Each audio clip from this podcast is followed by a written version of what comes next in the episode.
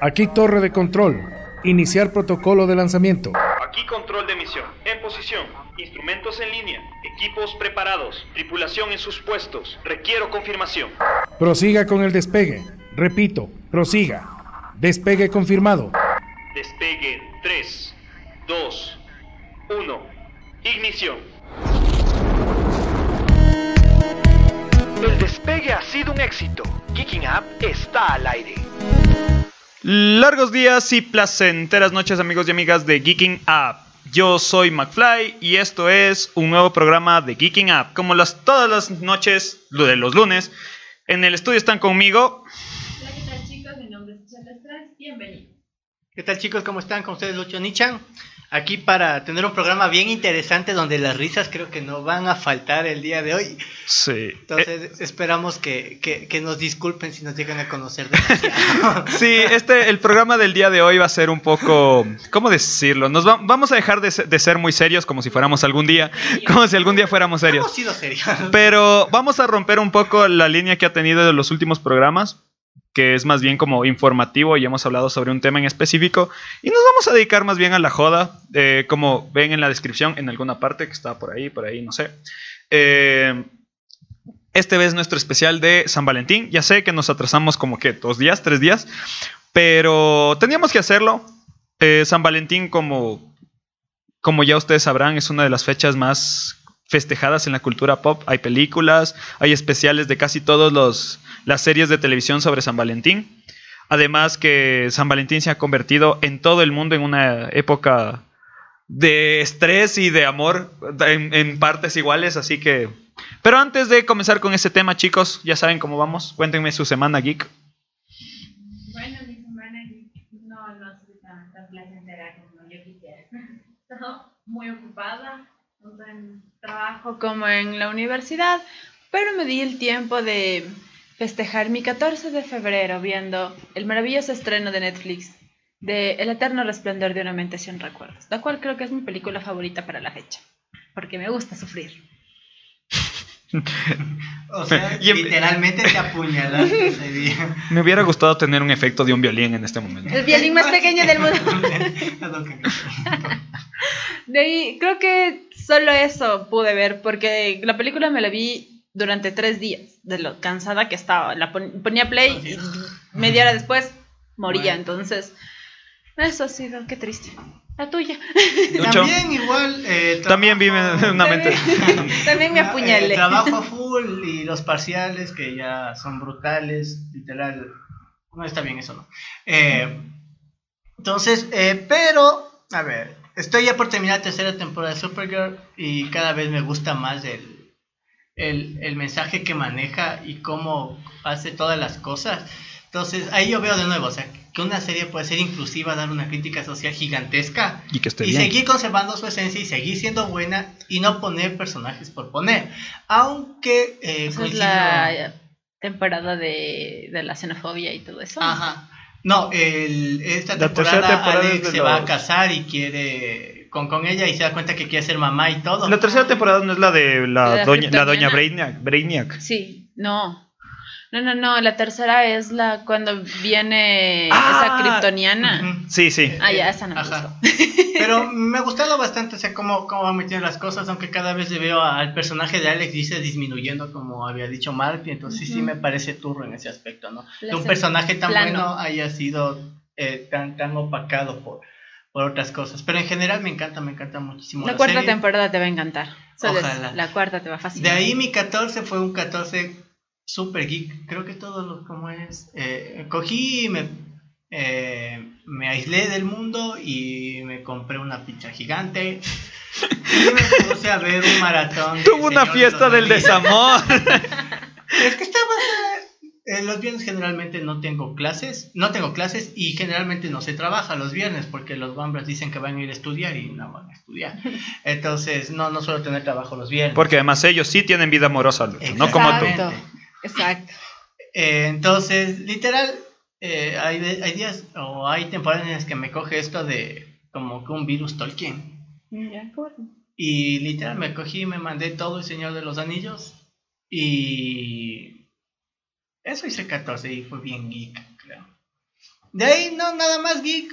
Los, leer los mangas de costumbre, ¿sí? Doctor Stone se está poniendo muy bueno el manga, ¿sí? Lo recomiendo bastantísimo. Eh, el chico del inodoro está muy chévere la animación. Eh, les recomiendo igual que lo vean, está bastante, bastante bonito. Y también hay un anime que se llama Iruma, no me acuerdo cómo es el nombre completo, pero también está muy bueno. Entonces, eh, también he estado viendo, consumiendo anime este tiempo, pero sí como que bien, bien soft, no, no, no tan normal como, como debería. Como debería. ¿Tú, Martín? A ver, yo la verdad es que este esta semana me pasó algo muy raro. El día domingo abrí los ojos y dije, ¿qué mierda hice toda la semana que no me acuerdo? o sea, sé que la viví y todo, pero no, no, no recuerdo haber hecho nada en específico. Eh, a ver, a ver, a ver. Lo único que me acuerdo es que esta semana estuvo gratis en el Epic Store y sigue gratis, así que si tienen Epic Store, métanse y descárguenlo el Kingdom Come Deliverance, que es un juego muy bueno y además con la polémica que tuvo sobre, bueno, ahora todo hace polémica, pero me llamó muchísimo la atención cuando lo sacaron. Para los que no saben, el Kingdom Come Deliverance es un juego, eh, es un RPG de mundo abierto, en- ubicado en, la, en Croacia del siglo XIII. Oh, Pero a diferencia de muchos otros juegos de, de RPG medieval, este juego, o sea, la, la- la desarrolladora, que no me acuerdo quién es ahorita, decidieron hacer el juego más históricamente correcto que se ha hecho hasta ahora. Entonces, todo, genial. todo lo que pasa en ese juego y todo lo que tú ves en ese juego son cosas que había y que pasaban en ese momento histórico. Entonces, no es como en otras en otros juegos que encuentras una espada bastarda de acero valiriano y o, una, katana en, en medio de Europa medieval, ¿sí me entiendes? Sino que son cosas que pasaron y, y, o sea, la- las armaduras son como las de esa época, las armas son como las de esa época. Y además el gameplay también está basado mucho en... O sea, tra- trataron de hacerlo lo más real posible, se podría decir. Lo cual le, le trajo muchos problemas con los movimientos de inclusión debido a que no hay ningún personaje femenino importante, en las, o sea, que, que cumpla un rol importante en el juego. Lo cual el, al- el creador, el desarrollador dijo, deberían leer historia, porque en ese tiempo, en. Croacia, en el siglo XIII, las mujeres no tuvieron un rol. También dije, dijeron... durante el medievo mismo. Pero, o sea, sí hubo casos, ¿no? O sea, hubo casos que justamente por eso resaltan, ¿no? O sea, Juana de Arco, pero en ese momento histórico preciso y en ese lugar preciso, porque además el juego está desarrollado justo en una invasión a Croacia. Entonces, dijo, pues deberían ¿En qué esto. siglo dices que? 13. Ah, entonces Elizabeth Bathory no está ahí tampoco. Entonces, igual les, le dijeron, les preguntaron que por qué no había presencia de otras etnias y el, y el, y el otro tipo fue así como que... ¿De qué están hablando? O sea, alguno de ustedes estudió historia en su colegio. Pero básicamente, y el juego me llamó mucho la atención. Está un poquito pesado, pero está gratis, así que bájenselo. O sea, ¿qué más quieren? Sí, me interesa bastante. ¿Qué más quieren? Eh, ¿Qué más? ¿Qué más? ¿Qué más? Bueno, eh, el día de ayer fui a ver la película de Sonic y está muy bien. Con ¿Ah, todo y Luisito comunica. Con todo y Luisito Comunica. Con todo y Luisito Comunica está muy bien. Obviamente Jim Carrey se, se roba la película. Obvio. Se la roba. El actor este que hace de, de Cyclops, que no me acuerdo el nombre. El man que tiene amigos raros en todas las películas. Exactamente, ese mismo vato. O sea, es el mismo papel de siempre, pero... Pero, o sea, Jim Carrey nuevamente es un genio, o sea, está ¿Saben muy quién bien. le presta voz a Sonic en inglés? No, pero lo podemos googlear. O Por sea, favor, me dio Tararen algo curiosidad. mientras buscan. Tú, Me dio curiosidad porque, o sea, no sé, no es que me agrada mucho cuando ponen a youtubers a doblar películas. Siento que haces como que Star para eso están actores. De doblar. Exacto, gente que sabe lo que hace y que lo ha hecho durante mucho tiempo y no hay que desprestigiarlos. Uh, ¿Y quién hace la voz? Roger Craig Smith. Conocido por... Vélez y voces tiene. Pero tampoco, por ejemplo, Disney en, en- en sus actores de doblaje no ha dado eh, en muchas películas de actores de doblaje. Eh, Hércules lo hace Ricky Martin. y Pero, hace- eh, pero lo Ricky Martin ha sido actor y cantante. Claro, eh, de ahí Por más? ejemplo, para mí me- hace Anastasia. Pero es cantante y es actriz. Entonces, el, Pero, por ejemplo, verás, igual es en Enredados, Rapunzel hace esta niña que ahora es famosa, que está en esta serie española, ¿cómo se llama? Dana Paola. Ella es igual actriz y cantante mexicana y le dio voz a Rapunzel. Mm, ella no sabía. A ver, Roger Craig Smith, la voz de que le hace el Sonic, sale en Avengers Assemble, lo hace, hace de Capitán América. Hizo de Capitán América del Capitán Maravilla de Marvel. Hace la voz de Ezio Auditore de la saga de, de Assassin's Creed. Hace, hace eh, en Gravity Falls hace varios personajes. En Resident Evil de Generación hace de Curtis Miller, no sé quién sea. Eh, eh, eh, eh, Pero en tal caso, Alcamos tiene una, una carrera bastante marcada. En, pues en sí, cuanto- Ultimate Spider-Man también hace de Capitán en América. Wolverine en X-Men hace de varios. O sea, sí. Yo no conozco ¿qué otros youtubers. han Hizo la voz de Sonic en, en, en Ralph el, Demol- el Demoledor. También. Este niño, ¿cómo se llama? El que tiene la frente muy amplia y habla de cosas geeks. Ay, ¿cómo se llama? Andrés Navi. Hizo- sí, me cae tan mal. Ya, él hizo The Flash, creo, en, los, en una película. The Kiss ¿En serio? Flash, creo. Ay, por Dios. ¿Qué, eh, qué bajo hemos caído? Exacto, entonces. No Pero sé, es- yo es creo ese que. es el problema. Hay, creo que hay cosas que el público no debería tener el poder de decidir. Pienso que. Y, me mantengo muy, muy firme en eso. Ahora con lo de Sonic, bueno, bacán que hayan escuchado ¿no? la, la- la inconformidad respecto. Porque estaba terrible. Qué bestia, le hicieron bullying a un estudio entero, güey. O sea, es bacán. O sea, yo considero, yo considero que hasta por, por, por integridad moral deberíamos ir a ver Sonic. O sea, Sí, después de que les jodimos y se gastaron como 5 millones de dólares extras. Sí. Es que ¿quién les manda a hacer esa basofia? Está loco? horrible. Bueno, y también yo como espectadora también voy a ir en calidad moral tanto porque yo también quise, también sí, quise. sí, tuiteé, le hice bullying a es Paramount. Sí, Paramount. Paramount. Le hice le hice bullying a Paramount, pero también me gustó que Jim Carrey regrese al cine, me No, encanta. o sea, la película está muy bien. O sea, no sé si caería en que es la mejor adaptación de videojuegos, teniendo en cuenta de que los videojuegos ciertamente Mario han. sí, ese es Bros. Pero esto, está muy bien, o sea, lo, lo adaptaron bastante bien, porque además siempre tenemos que tener en cuenta que son medios muy distintos. O sea, en los videojuegos y sobre todo los videojuegos antiguos, porque ahora los nuevos son muy cinematográficos, ¿no? Pero los videojuegos son un medio muy, muy diferente al cine y la adaptación siempre va a ser complicada. Entonces, a mí me agradó. Es una película graciosa, tiene sus chistes, o sea, tiene sus, sus, sus ganchos ahí bien puestos. Es una película palomera. Exacto, o sea, está divertido, está divertido. Que La disfruté más que Birds of Prey. o sea. Entonces, Ah, eso. Oye, hablando de Bird of Prey, eh, yo he preguntado a otras personas. ¿no? ¿Y te dijeron que están está buena? No, loco, no les creas. e- Exactamente, no, no están en, en- en este ambiente y tal vez tampoco son muy críticos con el contenido que consumen. Y sobre todo a mujeres les pregunté y dicen, "Sí, ¿sabes qué? Está genial, está bien. pues deberías dejar de llevarte con esas personas, Yo también iba a decir lo mismo. Eso me hace preguntarme, creo que definitivamente ahora los estudios y los medios en general, lo que están sacando es cosas para consumo masivo. Claro. O sea, a- así de simple. Claro, el simple hecho de que hayan escogido a Harley Quinn porque fue el personaje que más impactó en el Escuadrón Suicida, le escoge para hacer para tener su spin-off. Es porque vende. Entonces me quedé como que, bueno. Bueno, eh, es, No, que, no. es que realmente no vendió. ese es el, ese es el Bueno, problema. pero de acuerdo a las proyecciones y a las ventas que ha tenido, parece que al menos va a recuperar lo que. lo Para nada. No, Para sí, nada. De hecho.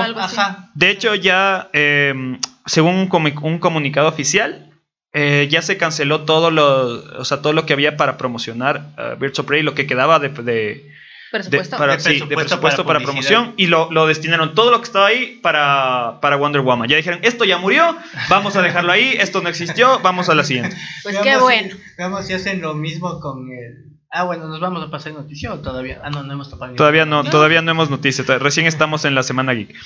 Pues sí, vamos a mandar unos, unos saludos. Tenemos a Jaime Gerardo Pinto que nos dice, hola a todos los mortales. Hola. Hola, ¿qué tal? Saludos. David Caiza nos escribe y nos dice, "Eh, eso es amor propio. Seguramente fue alguno de los comentarios sobre lo que hicieron el, el 14 de 14. febrero. Eh, me pone que es Warhorse Studios. Sí, seguramente es Warhorse Studios es el creador de, de Kingdom Come. Andrés Segovia nos saluda, hola, y pone Sheldon Cooper. Supongo que es cuando preguntaste quién era este de, de frente grandota que habla de cosas geek. Y pues sí, vámonos al, al weekly para hablar de las noticias de esta semana. Noticias, novedades y tendencias. Todo lo que sucedió esta semana en la cultura geek. En el weekly de Geeking Up. Pues sí, esta semana tenemos algunas noticias de las cuales hablar. Yo creo que primero, o sea, hay dos noticias que están como que muy, muy, muy relacionadas, así que vamos primero con la que no está relacionada, que es, ¿vieron el tráiler de Stranger Things? Sí. Y opiniones, sugerencias, recomendaciones. Es como que ya lo, sa- lo O suponía. sea, era, era algo obvio, Era pero algo- lo que me sorprendió fue que lo haya mostrado tan rápido. Eso me sorprendió. O sea, pienso que tal vez como que dijeron, a ver, los fans como que ya se lo están tragando y todo, y tal vez tenemos algo más cool y brutal para mostrar la temporada que esto, entonces podemos darle. De ahí yo, yo puedo citar tranquilamente el meme de Thor de yo lloré por tu muerte. No, pero ya se sabía, o sea, al final de la temporada sale eso de Pero- que el prisionero americano, ¿quién más iba a ser? Loco, pero, o sea, sí, A menos de que aparezca Sam. sí hay- sí sí hay dos cargas emocionales full fuertes de ahí, y es cuando se muere el ruso que aprendimos a amar. Ay, sí. Eh, en un ah, capítulo. eh, Ey, sí, qué no, y, qué lindo. y luego, o sea, Hopper, entonces, y por esa maldita canción, o sea, todo el mundo pensábamos, Sí, maldito es que no sé, maldito. Entonces, como que ya cuando lo vimos dijimos, De hecho, a mí me gustó será". mucho, mucho, mucho, mucho la última temporada de Stranger Things, más que la segunda. La segunda se siente que fue como que muy innecesaria bastantes cosas. Me gustó el personaje de Sam, me encantó. Sí. Lo amé. Me dolió su muerte también. Más bien que yo creo que en la segunda lo que nos aburre es que los personajes como que no evolucionaron, siguen planos, siguen Sí. igualitos que el anterior, que son muy buenos personajes, pero siguen igualitos Pero sí, que la no hay un anterior. crecimiento. Exacto, pero a cambio en la 3 el único, para mí, el único personaje que siempre ha tenido un crecimiento y me encanta es Steve. Sí, es una bestia. Él sí. Para mí es... Dejas de odiarlo, ese es un O crecimiento. sí, sí. Él crece, se- deja de ser el, el típico niño bonito de instituto a ser una niñera. Una la mamá luchona. Es una mamá y luchona. con mamá el Dustin y la relación que tienen Ah, es tan muy genial. linda, es y muy todo, Sí, porque realmente al hermano chévere. del otro, del otro pelado más bien le coges odio. Así como, le quitaste la novia. ¿Cómo es que se llama el otro? ese man? Jonathan. Jonathan. De eso me gustó. De ahí hay muchas cosas de la segunda temporada que no me gustaron mucho, no me llenaron para nada. La tercera me pareció muy interesante porque, no sé, y la carga emocional que te manejan. Primero, o sea, te hacen odiar a el- al hermano de, de, de la pelirroja de Max. ¿Cómo Sí. se llama? Te- o sea, te lo venden para que lo odies, para que digas, maldito, o sea, hijo de tu madre, ojalá te mueras, pero... o Y sea, se muere. final La se redención que tiene. Es, eh. Andrés Segovia, yo de ti le pongo eh, stop hasta que terminemos de hablar de esto porque hay spoilers. Ah, estoy avisando. Pero te duele. Yo lloré mucho la muerte de él. Es muy linda la muerte de él. O sea, es trágica, pero al mismo tiempo es linda. Es que, o sea, es como que al final él se da cuenta que él no estaba enojado con, con nadie o con el mundo, sino Solo con las circunstancias y, y- y por haber perdido a su mamá. Entonces, Solo quiere estar con su es mamá. como que él, él se puede pensar, lo que mamá hubiera querido es que le proteja a esta man. Ya me fui del nombre de Max. eh, a Max. Entonces, o sea, es brutal. El, el man tiene es- ese momento, es como que es una catarsis. Y es, o brutal. sea, es un- una parte en la que o sea, te vuela todo. Es son golpe tras golpe porque, o sea, se muere este man. Once pierde los poderes. Eh, luego está lo que ya se van los... A mí ese giro de que, de que Once perdiera los poderes no me terminó de convencer del todo. Pero es como que, o sea, no te lo esperas y dices, chuta, o sea, es eso, tras eso, luego lo que se van los Bayers, le adoptan a Once prácticamente, se van los Bayers y luego, o sea, o sea la carta de Hopper. Ah, pues sí. es- Ah, te ese es- mata. No, eso es un, una puñalada terrible. Y también lo que, lo que me pareció ch- chévere es el guiño que, que se hace a... ¿Cómo se llama el niño que es eh, el niño alien? El, el hermano Jonathan. Will. Will. eh, Will ah, es homosexual. Están diciendo Ah, que de sí, yo. vez- Will es homosexual y cuando... O sea, no es nuestra culpa que no te gusten las chicas. Ay, qué dolor. es brutal. yo me quedé- No, yo odié a Mike se tanto supone esa que son temporada. panas. sí, Ajá, yo o lo sea, odié tanto. Me gustó bastante ese tipo de cosas, ¿no? Y, y cómo, cómo van mostrando esa parte. O sea, yo no sé si tal vez eh, traten de manejar, bueno, conociendo a Netflix, ¿no? pero, o sea, no sabría decir si están tratando de manejar la, la sexualidad de Will. Ya puse un cartelito que es spoiler alert. en la cara de la Michu, ¿no? no, o sea, verán, eh, no sé si sea sano tratar de manejar una sexualidad desde tan temprano. O sea, yo sé ¿no? que ya, ya, ya sabes lo que te gusta a esa edad y todo eso, tienes curiosidad. Pero yo lo veo más como una especie de que, o sea, él se perdió tanto tiempo en la en, En el en otro mundo. otro mundo que tal vez lo único que él quiere es volver a jugar como con sus amigos, volver a las campañas, eh, volver a andar en bici con sus amigos y, y decir, no, qué asco las niñas. Porque todo eso él se perdió, la transición de que solo jugaban a que les gusten las niñas y ya solo se interesan en eso, él se la perdió. Claro, pero o sea, por ejemplo, en ese aspecto, un evento traumático de ese tipo, definitivamente tal vez diga, ¿sabes qué? No quiero jugar y, y paso al siguiente nivel. Pero es que depende mucho de la Ajá, persona. exacto. Entonces yo, yo lo tomé muchísimo como que Will es homosexual y en verdad que empieza a verse. Puede ser. es- y me parecería una cuestión full interesante que si se la sabe manejar bien y de nuevo, no mimetizamos al personaje por... Estaba, por, estaba por hacer un, un chiste muy malo. Dilo, muy dilo, dilo, malo. Es que no. La gente puede sacar clip de esto y después me hunde, me hunde mi carrera inexistente. Iba a decir que se volvió gay desde que se le metió la cuica. Pero. Les dije que era muy malo. Bueno, dijimos que hoy el programa lo iba a ser... Pues sí. Bueno, o sea, tal vez no, como tú lo dices, tal vez para existan personas que quieren solo eliminar su pasado y pasar de unas allá a crecer y olvidarme de eso. Pero hay otras que no, que se sentían en su zona de confort antes de que eso les pase. Y tal vez Will lo que siente es como que no, es que Quiero antes yo estaba retomar. bien con mis amigos jugando, leyendo cómics y tal cosas más. Pero me pasó esto y ahora salgo y ya siento que no los conozco. Porque ahora Es que Mike tiene tantas 11, cosas diferentes Claro, sin él, o sea... los otros se tienen ya Max, Dustin y Lucas se pelearon por Max en la segunda temporada. O sea, yo interpreté eso más bien como un, un, una- un paradigma que tenemos todos cuando crecemos. O sea, siempre hay el que no quiere crecer. O sea, o sea, diga, Peter saquemos, exacto, saquemos, saquemos de la, de la ecuación el evento traumático. Saquemos, es que dijo ya, ya también, ya, ya, ya. Mis, mis neuronas también ya hicieron clic. Conexión. Ya continuamos. Pero eh, a lo que iba es que mm, saquemos de la ecuación el evento traumático de la criatura intra, extra, extradimensional y todo. O sea, siempre va a haber, o sea, siempre, en- eh, hasta dentro de nosotros hay eso de que a veces no queremos crecer. Porque el crecer significa cambio, el crecer significa perder cosas. Y brother, discúlpame, pero todos en algún momento de nuestras vidas nos hemos peleado con un pana porque el pana pasa más tiempo con su novia que con uno. Y hasta el momento en el que tú te das cuenta de que dices, ¿sabes qué? Es que eso está bien, o sea, es normal y está bien. O sea, En cierto Pero el cambio, como tú dices, o sea, la parte de aceptar el cambio es full difícil. O sea, incluso cuando eres de esas personas que puedes avanzar fácilmente y todo, o sea, de nuevo, aceptar el cambio es una cuestión sumamente complicada. Y justo lo que tú dices, es lo, eh, iba yo también a acotar. Tal vez al respecto de ser eh, hombre o varón, vemos que todos nuestros compañeros han ido con una chica y hemos quedado así, ¿no? El man con la chica y todos, y todos hemos, hemos hecho eso. Entonces, como que podemos entender esta dinámica. No sé cómo sean las chicas, ¿no? Eh, pero eh, desde mi perspectiva sí puedo entender la dinámica de cómo se siente en una parte y la otra parte, porque hemos estado en los dos lados de- del río. Bueno, pues sí, Bueno, si manejan la homosexualidad de Will, si es que existe, claro. Espero que lo hagan bien, no como la como el personaje de Maya Hawk.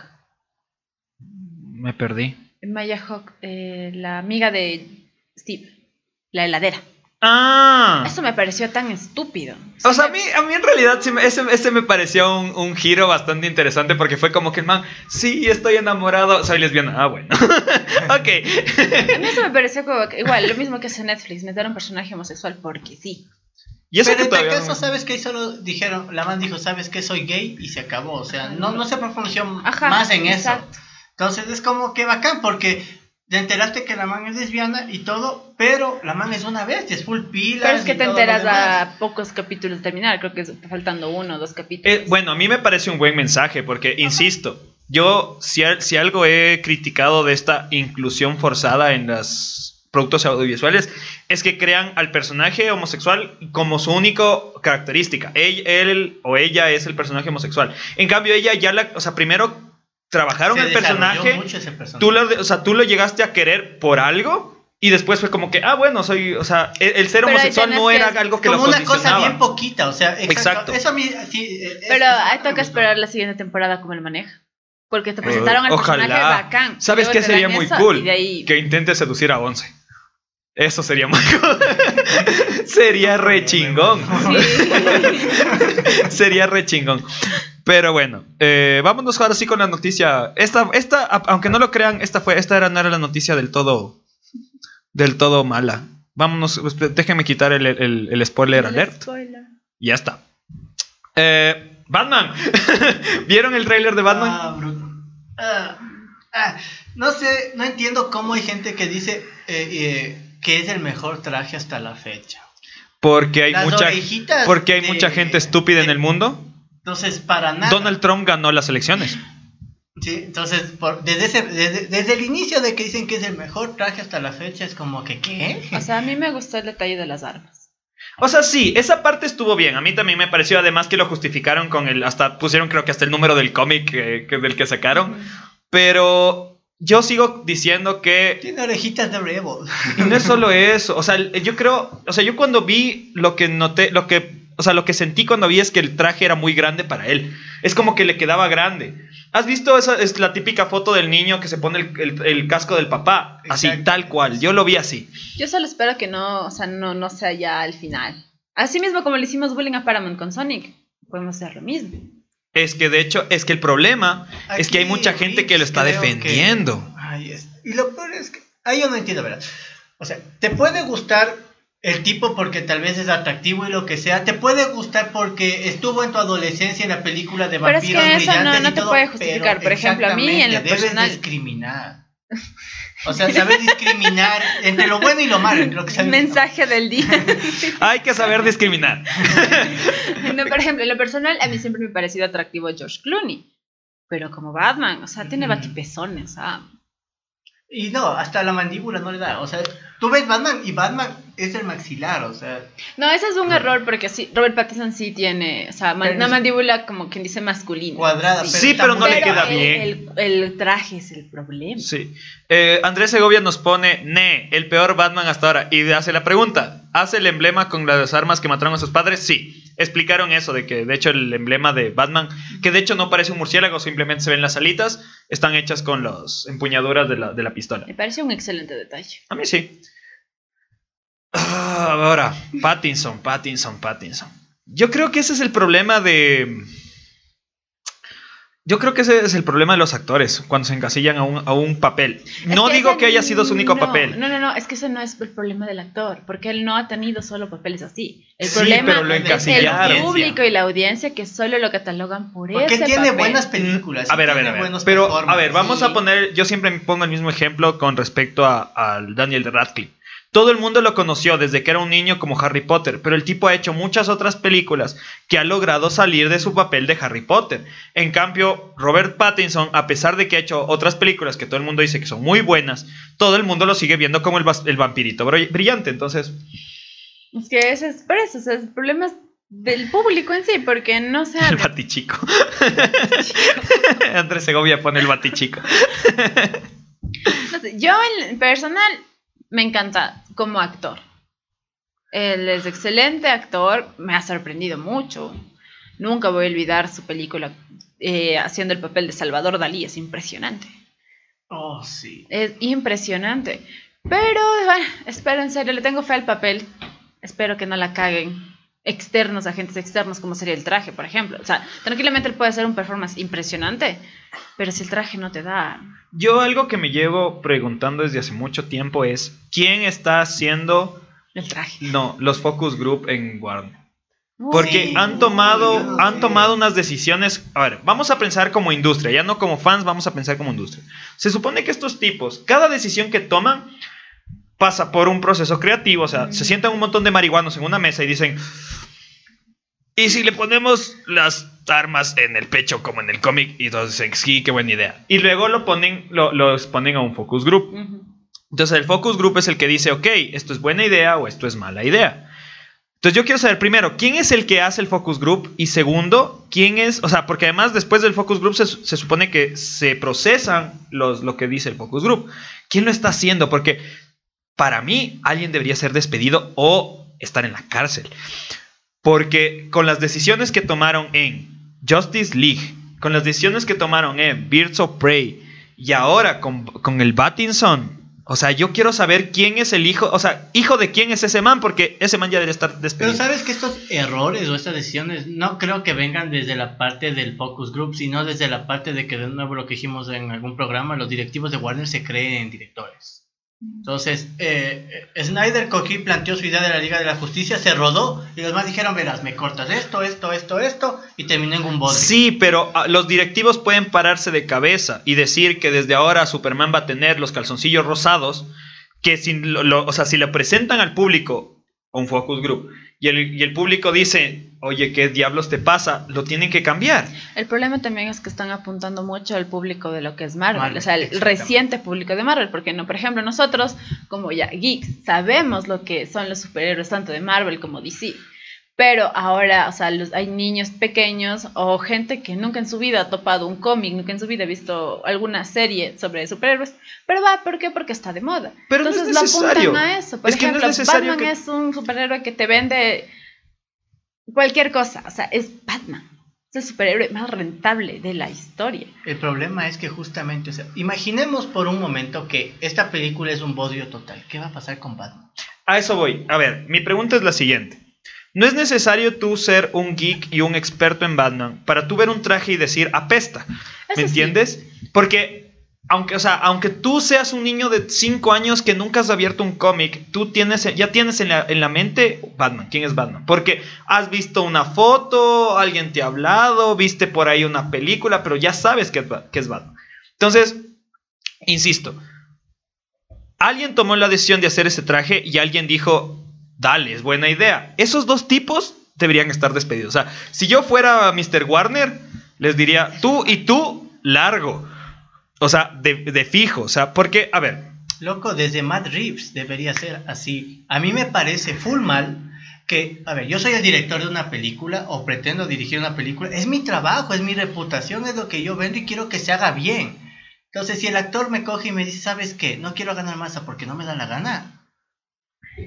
¿Qué está pasando ahí? O sea, de nuevo, tú eres Eso el no director. es bro. profesional, por ejemplo. Eso sí me pareció como que una Y- decisión súper mal. Por un lado, eh, Pattinson es un excelente actor. De nuevo, eh, rescato igual lo que dijo eh, Michelle, la parte cuando hace a Dalí es brutal. El man es brutal.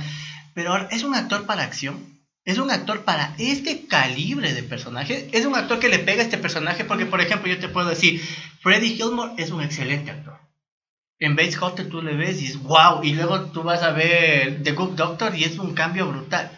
Pero le pondrías como un superhéroe de acción. Pero es que verás que pero es lo mismo decían de, de Ben Affleck. Decían como que no, que cómo lo van a poner que ahí. está muy gordo. que es muy gordo, que el man solo trabaja en comedias románticas, lo mismo pasó con Hugh Jackman, con Heath Ledger antes de que sea el Joker. ¿Cómo le van a poner a ese man si lo único bueno que hace es salir de gay en una película y 10 cosas que, que odio de ti? Y Corazón de Caballero. Corazón de Y caballero. corazón de caballero. Entonces no puedes criticar el trabajo anterior, o sea, no puedes criticar a, una, a un trabajo que todavía no pueden ver basándose en el anterior. Obviamente sí hay que decir, o sea, sí, tal vez es buen actor o tal vez no le veo tal vez para tal género, pero tienes que esperar. Claro, tienes Hugh que Jackman ahora es, es Wolverine. es Y Wolverine es Wolverine. un señor macho de las películas de acción. Pero antes era no, ¿cómo le vas a poner? El man solo solo canta. ¿Por qué él antes hacía solo música? Ok, tenemos algunos comentarios interesantes. Joel Puentes nos dice, Joel Puentes nos dice, vivimos en una época de productores pussies, cobardes que tienen que filtrar para, para medir público, no tienen las bolas para lanzar la película y ya. Juan Carlos Rojas nos dice, los focus groups le hacen daño a la industria del cine. Dicho esto, no creo que en el corte de Snyder sería mucho mejor. No tiene material desde donde trabajar. Aquí hay, aquí hay algo que es cierto y no es cierto. El focus group no es una herramienta, o sea, esta, es una herramienta que está hecha más bien para obtener un mejor resultado. Ahora, Yo creo ¿por que qué es para digo- maximizar ganancia. no, ¿por qué digo que el, que el que hace el focus group debería estar despedido? Porque el que decide a quiénes llamar al focus group decide el, el target al que estaba dirigida la película. Entonces, si obviamente tú estás buscando un target de niños de 3 años, llamas a niños de 3 años, les presentas la película, les presentas la imagen y los niños van a decir, quiero leche con chocolate. Y tú dices, ok, le gustó. ¿Ya? Pero si buscas un mejor público objetivo a, la que, a los que van a ir la película, te va a decir, el traje es asqueroso, cámbienlo. ¿Me entiendes? Entonces, obviamente, si tú haces un, un focus group, armas un focus group mal, la película le va a ir mal. Porque el focus group que reuniste te va a decir que la película... De hecho, voy a hacer un pequeño paréntesis. ¿Se acuerdan cuando Homero Simpson trabaja con Mel Gibson. con Mel Gibson. Es exactamente lo mismo. Es exactamente lo mismo. O sea, si tú te juntas con las personas que simplemente dicen lo que estás haciendo está bien porque lo va a salir una película del asco. ¿Me entienden? Y lo contrario pasa cuando los de Omicron Press 8 invaden porque quieren a y Fry Ah, dirige el último soltera. episodio. Entonces, ahora, eh, creo que el comentario eh, aquí más se basa en que si el focus group es dañino para la industria, tal vez es en el proceso creativo. O sea, de nuevo, estamos hablando de cine y el cine, por más que haya muchos efectos especiales y todo, sigue siendo arte. Entonces... eh, no puedes gustarle a todo el mundo. Exactamente, entonces tal vez en ese aspecto como eh, creo que tú dices es como que sí y no, no. Entonces, al- a- a- en respecto al proceso creativo es ya es de- decisión de quien está implantando la idea, ¿no? Ujú. Yo le veo el focus group, ¿te gusta el traje? Bacán, va el traje. ¿Te gusta el auto? El auto es una basura, el batimóvil. No me gustó el loco. Batimóvil. Es un Supra, es un Toyota Supra. Parece sacado de la idea de Elon Musk. No, es un Toyota Supra, literal. Puesto Es el nuevo alitas Supra. atrás. Es, es literal el nuevo- y si tú ves el batimóvil de Nolan, es El de Nolan es es cero- Y el de, y el, y- y el de Snyder. No, lo- No me El de mucho el Snyder de fue Snyder. también increíble, No discúlpenme. me gusta mucho. El, el de Snyder. Nolan a mí me dejó como que todo lo que yo siempre imaginé y quise de un Batimóvil Sí, es el. Batimóvil de Nolan. ¿no? Me gustó Y, y- y lo chévere, bueno, ya habíamos dicho mucho que el, la maldición y el don de Nolan fue haber hecho este Batman tan real, porque ese Batimóvil literalmente existe, es un Lamborghini que se hizo para fines militares. Entonces, o sea, desde todo lado es perfecto. Pero este de aquí le veo como que... Con lo respecto a lo que decías del, del- proceso creativo, mira, obviamente eh, dentro de una película interviene mucho el creativo, el director, o sea, la visión del director. Pero cuando haces una adaptación tienes que tener mucho, mucho cuidado. Porque hay un material detrás. Y sobre todo en un material, porque... Tan icónico. Exacto. Y no solo eso, sino que cuando hay un material visual que te está diciendo cómo se tiene que ver, Y si tú te lo coges y... Exactamente, porque por último ya, digamos que si tú adaptas un libro, corres el, el- el riesgo de que, ah, no, es que yo me imaginé de tal forma y otros dicen, ah, no, es que yo me imaginé de tal forma. Ok, pero si tú tienes, o sea, si te están poniendo una foto de cómo se ve, ¿Qué te cuesta hacerlo así? digo yo, ¿no? Y bueno, la última noticia relacionada con Batman no es tan polémica, pero eh, se filtró una, un pedacito, un pequeño gameplay del nuevo juego que está haciendo que está haciendo Warner Mo- Montreal, del nuevo juego de Batman que se supone que va a estar en que va a continuar la línea de los Batman Arkham y va a haber eh, un cooperativo interno, es decir, vas a poder jugar como Batman y Robin, lo cual me parece muy cool. No sé si ustedes han jugado los Batman Arkham, sobre todo el último, el de el Arkham, el Arkham Knight. Hay partes en las que tú puedes jugar con otros, por ejemplo, hay partes en las que juegas, o sea, controlas a Batman y a Catwoman, y hay otro en el que controlas a Batman y a Nightwing. Y esas escenas de combate dobles están muy bien. Ah, es como, por ejemplo, o, sea, a mí me parece muy chévere eso. Yo no, no he jugado los, los Arkham porque no, no he tenido el tiempo ni tampoco. Como es, pero me gusta ver en YouTube las, las cinemáticas y cómo va la película y ¿Qué todo. Esos de Arkham son Entonces, impresionantes. sí, son, son, son geniales. Yo digo, no pudieron fijarse en cómo está hecho el juego que se cogen ese traje. Digo, no. Una sugerencia. De hecho, justamente David Kaiza nos pone el Batman de, de el del Pattinson tiene un parecido al Batman flaco de Injustice. Ah, Mm. Sí, no. sí, no, porque el Batman de Injustice tiene, o sea, es como que el traje es como que más armadura que traje en sí. Claro, pero por ejemplo en este caso, o sea, puede ser flaco y todo, pero no tanto, porque Bruce es...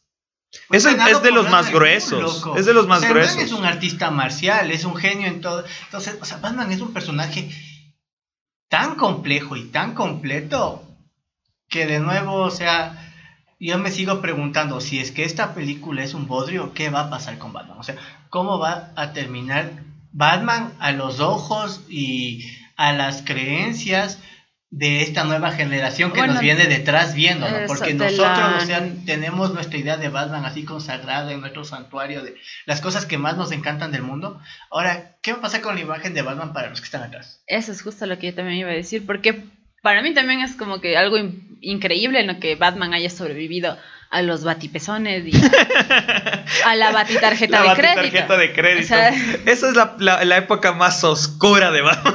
sí, entonces yo en serio, después de esa película tardaron como ocho años creo en volver a hacer una de Batman. Y no estoy mal. Si ya desea. Con tal de que, bueno, no sé, es que, no sé, ya, con Batman, para mí es mi personaje favorito de cómics, me encanta, me fascina. Tuyo y de un chillón de gente. Por eso es que es tan difícil. es o sea, es, es una vaca sagrada. O sea, es muy difícil meterse con Batman. Es muy complicado y el hecho de que no vamos ni 10 años y ya vamos por tres Batman, prácticamente. Nuevo, o sea, Dos. ¿Cuándo fue la última de, de Nolan, Batman? Nolan. De Nolan. Batfleck. Batfleck ya, ese es del 2012, 13. Y 14. el Batman de Bale. Esa es la última que fue, 2008, 2009, o no sé, por ahí. Ya veo. Eh, sea, ok, ya- vamos a terminar esto, esta, esta noticia con una, con una pregunta y los, nuestros viewers también, por favor, comenten. ¿Quién sería su actor para Batman? O sea, si ustedes fueran directores de cast, ¿quién- ¿a quién pondrían Loco, no hay actor para Batman. Batman es Ben Affleck y punto. Ya, Ben Affleck se murió, ¿a quién pondrías? Chuta. ¿Saben quién se me hace? No, no, no, no olviden. Dilo, dilo, suéltalo. No sé, es suéltalo. que hablando de la, la, mandíbula, la mandíbula, en sí a mí me parece muy atractiva la mandíbula de este man de... Ay, el joven lobo. No sé quién es. Es Game of Thrones. Ah, eh, Richard Maiden. Ese Richard Maiden. Rob Stark. Rob Stark, me quitaste mi opción, de hecho esa era mi opción. Es- Richard Maiden. me, me parece... Y el man pega. Yo sigo diciendo que Richard Maiden es. Yo, estar- yo estaría entre Richard Maiden y estaría con, en el hijo de. En el hijo de. de, de, de Clint Eastwood. Ay, Ahí Qué tienes tu hermoso. Batman, loco. Entre- Ah, para mí es ellos, ellos entre los dos así. Y igual, eh, y Richard Maiden también sería un, un buen, un buen James Bond, siempre lo he dicho. Sí, también. Lucho, ¿quién más? ¿A quién le atinas tú? antes, antes de eso, Batman, el Caballero de la Noche Asciende, es del 2012. Ah, entonces sí, menos, en menos de 10 años. años llevamos teniendo tres Batman. Pues sí. Ya, continúa. Chuticas. No, literal que solo se me viene eh, Rob Stark y el hijo de Clint Eastwood. Y entre los dos, el hijo de Clint Eastwood, la verdad. Mm. Ay, linda que es. Eh, comenten chicos Ah, para ver quién es su quién sería su Batman su Batman quién a quién pondrían a, a interpretar el rol de, del rol de Batman así que hasta que ustedes comenten vamos a mandar nuestros 30 segundos de promocional no se vayan y regresamos con nuestro programa de San Valentín se van a reír mucho no se vayan Mm, les prometemos Tiene lindo. Saludos desde el Zoológico de Nueva York. Soy el Rey Julio. No te desconectes. Geeking Up regresará en un momento. Mientras tanto, no te olvides de seguirnos en nuestras redes sociales. Arroba geekingup.es en Instagram y Facebook. Arroba geekingup.es sin el punto en Twitter. Y no te olvides, sigue moviendo el bote. Quiero mover el bote. ¡Me gusta! Ok, regresamos después de ese pequeño promocional. Eh, y vamos con nuestro programa de San Valentín. Les vamos a contar la historia de cómo nació esta historia de San Valentín. En el programa pasado, mientras esperábamos a grabar, estábamos con, con Nati, que lastimosamente no nos acompaña porque tuvo inconvenientes. No les vamos a decir para no, para no hacerla quedar mal, pero digamos que tuvo Eso ya inconvenientes le hizo quedar mal, ¿ya? digamos que tuvo inconvenientes. Pero, y quedamos que este programa lo íbamos a hacer así. Así que eh, vamos a comenzar con, Vamos a empezar a hablar un poco de, de nuestras preferencias en cuanto a San Valentín. Así que, primero, chicos, vamos a comenzar con algo suavecín. Su película de San Valentín favorita. Tú ya le dijiste. Su película romántica favorita. O sea, es que no es que sea... O sea, me encanta, me fascina porque es muy realista, quitando el hecho de... del lavado de cerebro y esas cosas, ¿no? Pero es muy realista en el hecho de que te manejan una relación de que te puedes cansar de la otra persona, puede haber desamor y puedes volver y tal vez luego funciona, tal vez no. Es algo realista, no es como que lo te presentan de que la típica pendeja se tropieza en la calle con otro pendejo que anda, que es millonario. Y, y ¿Por qué ay, se se ama. enamoran de un pobre Tom? Porque, En las telenovelas es al revés.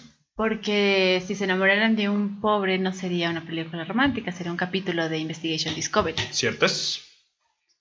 Entonces, bueno, no. Esta me encanta también 500 días con Sommer. Es también realista. ¿Team Summer o Team. o, o- o el Team. ¿Cómo es? Tom. Sommer, obvio. ¿Acaso soy el único que defiende al pobre vato? Ella siempre le dijo la verdad. Ya, pero tengo, yo tengo una- un argumento en contra de eso. Ella le dijo que no quería nada con nadie, nunca le dijo que no quería nada con él. Siempre le dijo que es el amigo. Sí, pero ella siempre le decía, no, es que, eh, ¿cómo es? Yo no quiero nada con nadie. No entienden. No sé por qué, o sea.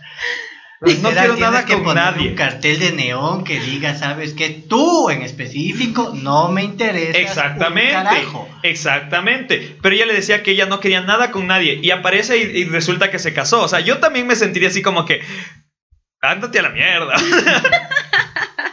o sea, si me, porque por último, si me dices no quiero nada con nadie, o sea, es nada con nadie. O sea, entiendo. Pero no pasaron separados algún tiempo, no es que de la noche a la mañana. No fue tanto. O sea, se supone que desde el día uno en que se conocen hasta el día en que lo olvida son 500 días. Ajá. Eso no son ni dos años. Sí, pero no es que, o sea, ter- dice que terminaron porque le dice, ya no quiero tener nada contigo y la, la, la. se levanta de la mesa. Pasó un tiempo en que ellos no se vieron, en lo que ya empezó ya a formalizar. Y ella, como ella misma dice, o sea, uno nunca va a decir, oye, yo de ese man me voy a enamorar porque es lindo, porque es tierno. O sea, no, lastimosamente el ser humano es pendejo por naturaleza, entonces no, no elige de quién enamorarse. Joel, espérate un segundo, esto está muy gracioso. Joel Puente nos dice que eh, Auroplay sería un buen, un buen Batman. Y después pone, o si no, Michael Cera. Ay, Dios, no. sería muy bueno, sería muy bueno. A Michael Cera lo veo como un Robin. No, ni, ni, ni de Pero un Robin tipo de Adam West, por ahí. No. ¿Sabes? Yo de Robin lo pondría al man de. Al man de Santos caracoles. Yo, yo, yo de Robin lo pondría al, al, al pelado este que hizo de, de Kikas. Ay, Oh. sí. Yo él lo pondría de Robin. Volvamos al tema. Sommer, insisto. Yo sigo siendo. Yo soy 100% Team Tom. Tom. O sea, porque. Es que me siento. ¿Has me leído, el, siento eh, ¿has leído el Es que Twitter sí. de Joseph Gordon Levitt? Sí. hasta, pero- hasta Tom es Team Sommer. O sea. No, pero es que no sé. Es que me siento. ¿Has escuchado lo que se llama. ¿Cómo es? Eh, solidaridad de género. o sea, yo digo, yo sí, yo, o sea, yo es así como que veo esa película y es como que algo, o sea, le ha pasado, me ha pasado a mí, le ha pasado a mis panas, todos nos sentimos identificados con esa película. Yo creo que eso al inicio, como te plantean la película. Yo también, cuando recién la vi, dije, ah, esa es una hija de su puerca madre, o sea, maldita y toda esa vaina. Pero luego ya la vas viendo y vas cachando de que sí o sí, la man siempre le dijo, somos amigos. Claro, o sea, es del man el que coge y literalmente no quiere tirar la toalla nunca. Ujú. Hasta la sobrinita nuevo, o sea- se da zona de eso, o sea. O sea, como hombres nos sentimos identificados. que te gusten ese que le gusten las mismas cochinadas que a ti no le hace el amor de tu vida. Exacto. la, la frase más inteligente de- del cine de romance que vas a encontrar. Mm, sí y no. Yo diría que la frase más inteligente del cine de romance es la de, de mi película favorita, que es Stroking Love. De que, como es, tú ves a una chica linda. No, todo el mundo ve a una chica linda y, y, y solo piensan eso, solo es una cara bonita más. Pero tú la ves y ya la consideras el amor de tu vida. Por eso vas, nunca vas a tener sexo en tu vida. También, buen punto. Eh, Andrés Segovia nos dice: Un excelente Batman sería Johnny Depp. No, ya está muy viejito. Y no le veo. eh. O Yo sea, sería como. se- sería una apuesta interesante. Un, un Batman de Tim Burton. Ya pasó. Ya, ya sucedió. Pero no, ya no, no, sucedió. no, no, pero me refiero, a- imagínate Te atrasaste ponerle ahí. 30 años. No, imagínate ponerle ahí a Johnny Depp. O sea, O sea, al, No al me sale, brother. actual. No me sale, Ajá. no me sale, no me sale. No, yo lo pondría le hasta, como- hasta nuestro señor, hasta nuestro señor Neo, Keanu Reeves, pero No, no le da, No, no, no le tiene veo. la, la fisionomía Ajá. para un Batman. Brother es John Wick. Él puede hacer lo que le dé la Pero gana. Batman es alguien más. Igual, él Es puede que hacer yo creo lo que tienen que buscar a alguien que le dé la misma, más yo- o menos que igual que Lo, Henry lo que yo le decía a Chel, para eh, Zac Efron tiene el cuerpo, tiene el rostro, tiene la mandíbula, De aquí para acá. No. pero Tienes es, demasiado rostro de niño, de niño bonito. Eso también dije. es que esa es la cuestión. ¿Cómo sería? Eh, primero que puede ser maqui- eh, en el departamento de maquillaje, no olvidemos que a, a Brad Pitt lo rejuvenecieron brutalmente en, en el extraño caso de Benjamin Button. Entonces, Lo siento, lo siento. Le dice, Andrés Segovia pone, ¿qué pasó? Pero con Johnny. Y abajo pone David Caiza, mira, le pega. Qué grosero. Pues sí, pues sí. Suele pasar, suele pasar. Continuemos. Estábamos hablando de eh, películas favoritas Películas de San Valentín. San Valentín. Lucho. A mí me gustan mucho las comedias románticas, es porque es como que para matarme de la risa y porque antes había un solo televisor y se veía lo que mamá quería ver. Eh, pero, o sea, me, me gustó muchísimo, eh, tal vez, y la tengo, es historia de un matrimonio. Ay, o sea, es... Toca unos puntos muy sensibles en muchos aspectos. Pero para San Valentín, brother. ¡Loco! O sea, San, Valentín, es la época en la que tú tienes que creer en el ¿Saben amor. cuál? Eh, Blue Valentine. No la he visto. Esa es con Ryan Gosling y Michelle Williams. Es muy buena, es muy buena. O sea, y es realista, es igual. Es el man que se enamora del man. Y sí, ya están juntos y según tú tienen el final feliz. Pero después de todo, o sea, los manes se casan, tienen su hijita, pero la man se divorcia. Por más que el man se intenta seguir y dándole amor y queriéndole y dándole todos los detalles del mundo, cuando se acabó el amor, se acabó. A mí no me gustan las películas maltesas de las que tienes que creer en el amor y que todo es rosa ni nada. Me gustan las películas que te demuestran la complejidad de tener una relación. ¿Sí? Eh, Por eso estamos solos. Loco. o Creo. sea, y de ahí, o sea, una película que es hermosa, que me encanta, hay dos, eh, Your Name es... Ay, es muy Preciosa. bonita, sí. Y la manera en la que abordan el amor, Y la, me vas a decir que eso es real. la, la manera en que abordan la, la parte del... El viaje en el tiempo, ¿no? El viaje en el tiempo, sobre todo, es bastante real. o sea, brother. La manera que ellos conciben en sí una relación y lo que es tener un sentimiento, la- eh, los orientales piensan de una manera tan diferente en lo que es el amor y las emociones versus lo que pensamos los occidentales que me parece sumamente bonito y muy atractivo. Y la otra es, se llama El Jardín de las Palabras. Sí, la del, Es- esa es la del tipo que se enamora de su profesora, Ajá, ¿cierto? es hermosa. El título suena a película cristiana. Sí, pero es muy bonito. Es hermosa la Es y, muy y la bonita. banda sonora Sí. es bellísima. O sea, yo les he dicho, yo no me llevo bien con las series de anime, pero películas y esas dos películas Te para toca, eh, te, te recomiendo que... Esa y luces en el cielo también. Ah, sí. Ah, esa es también. muy bonita. Pero no sé, o sea, en, en el jardín de las palabras, primero que es real, ¿sí? Y es full bonito porque tú ves una relación de amor, ves cómo se va construyendo esta relación y solo están hablando. Y solo coinciden en días que llueve. Y solo toman café y hablan. Es preciosa. Japos, japos locos. Y al final, el- lo bonito, ¿no? Como le, le entrega los, los, los zapatos, de hecho, es, es precioso. O sea, es hermosa, es hermosa la película. Creo que esa sería mi película romántica preferida.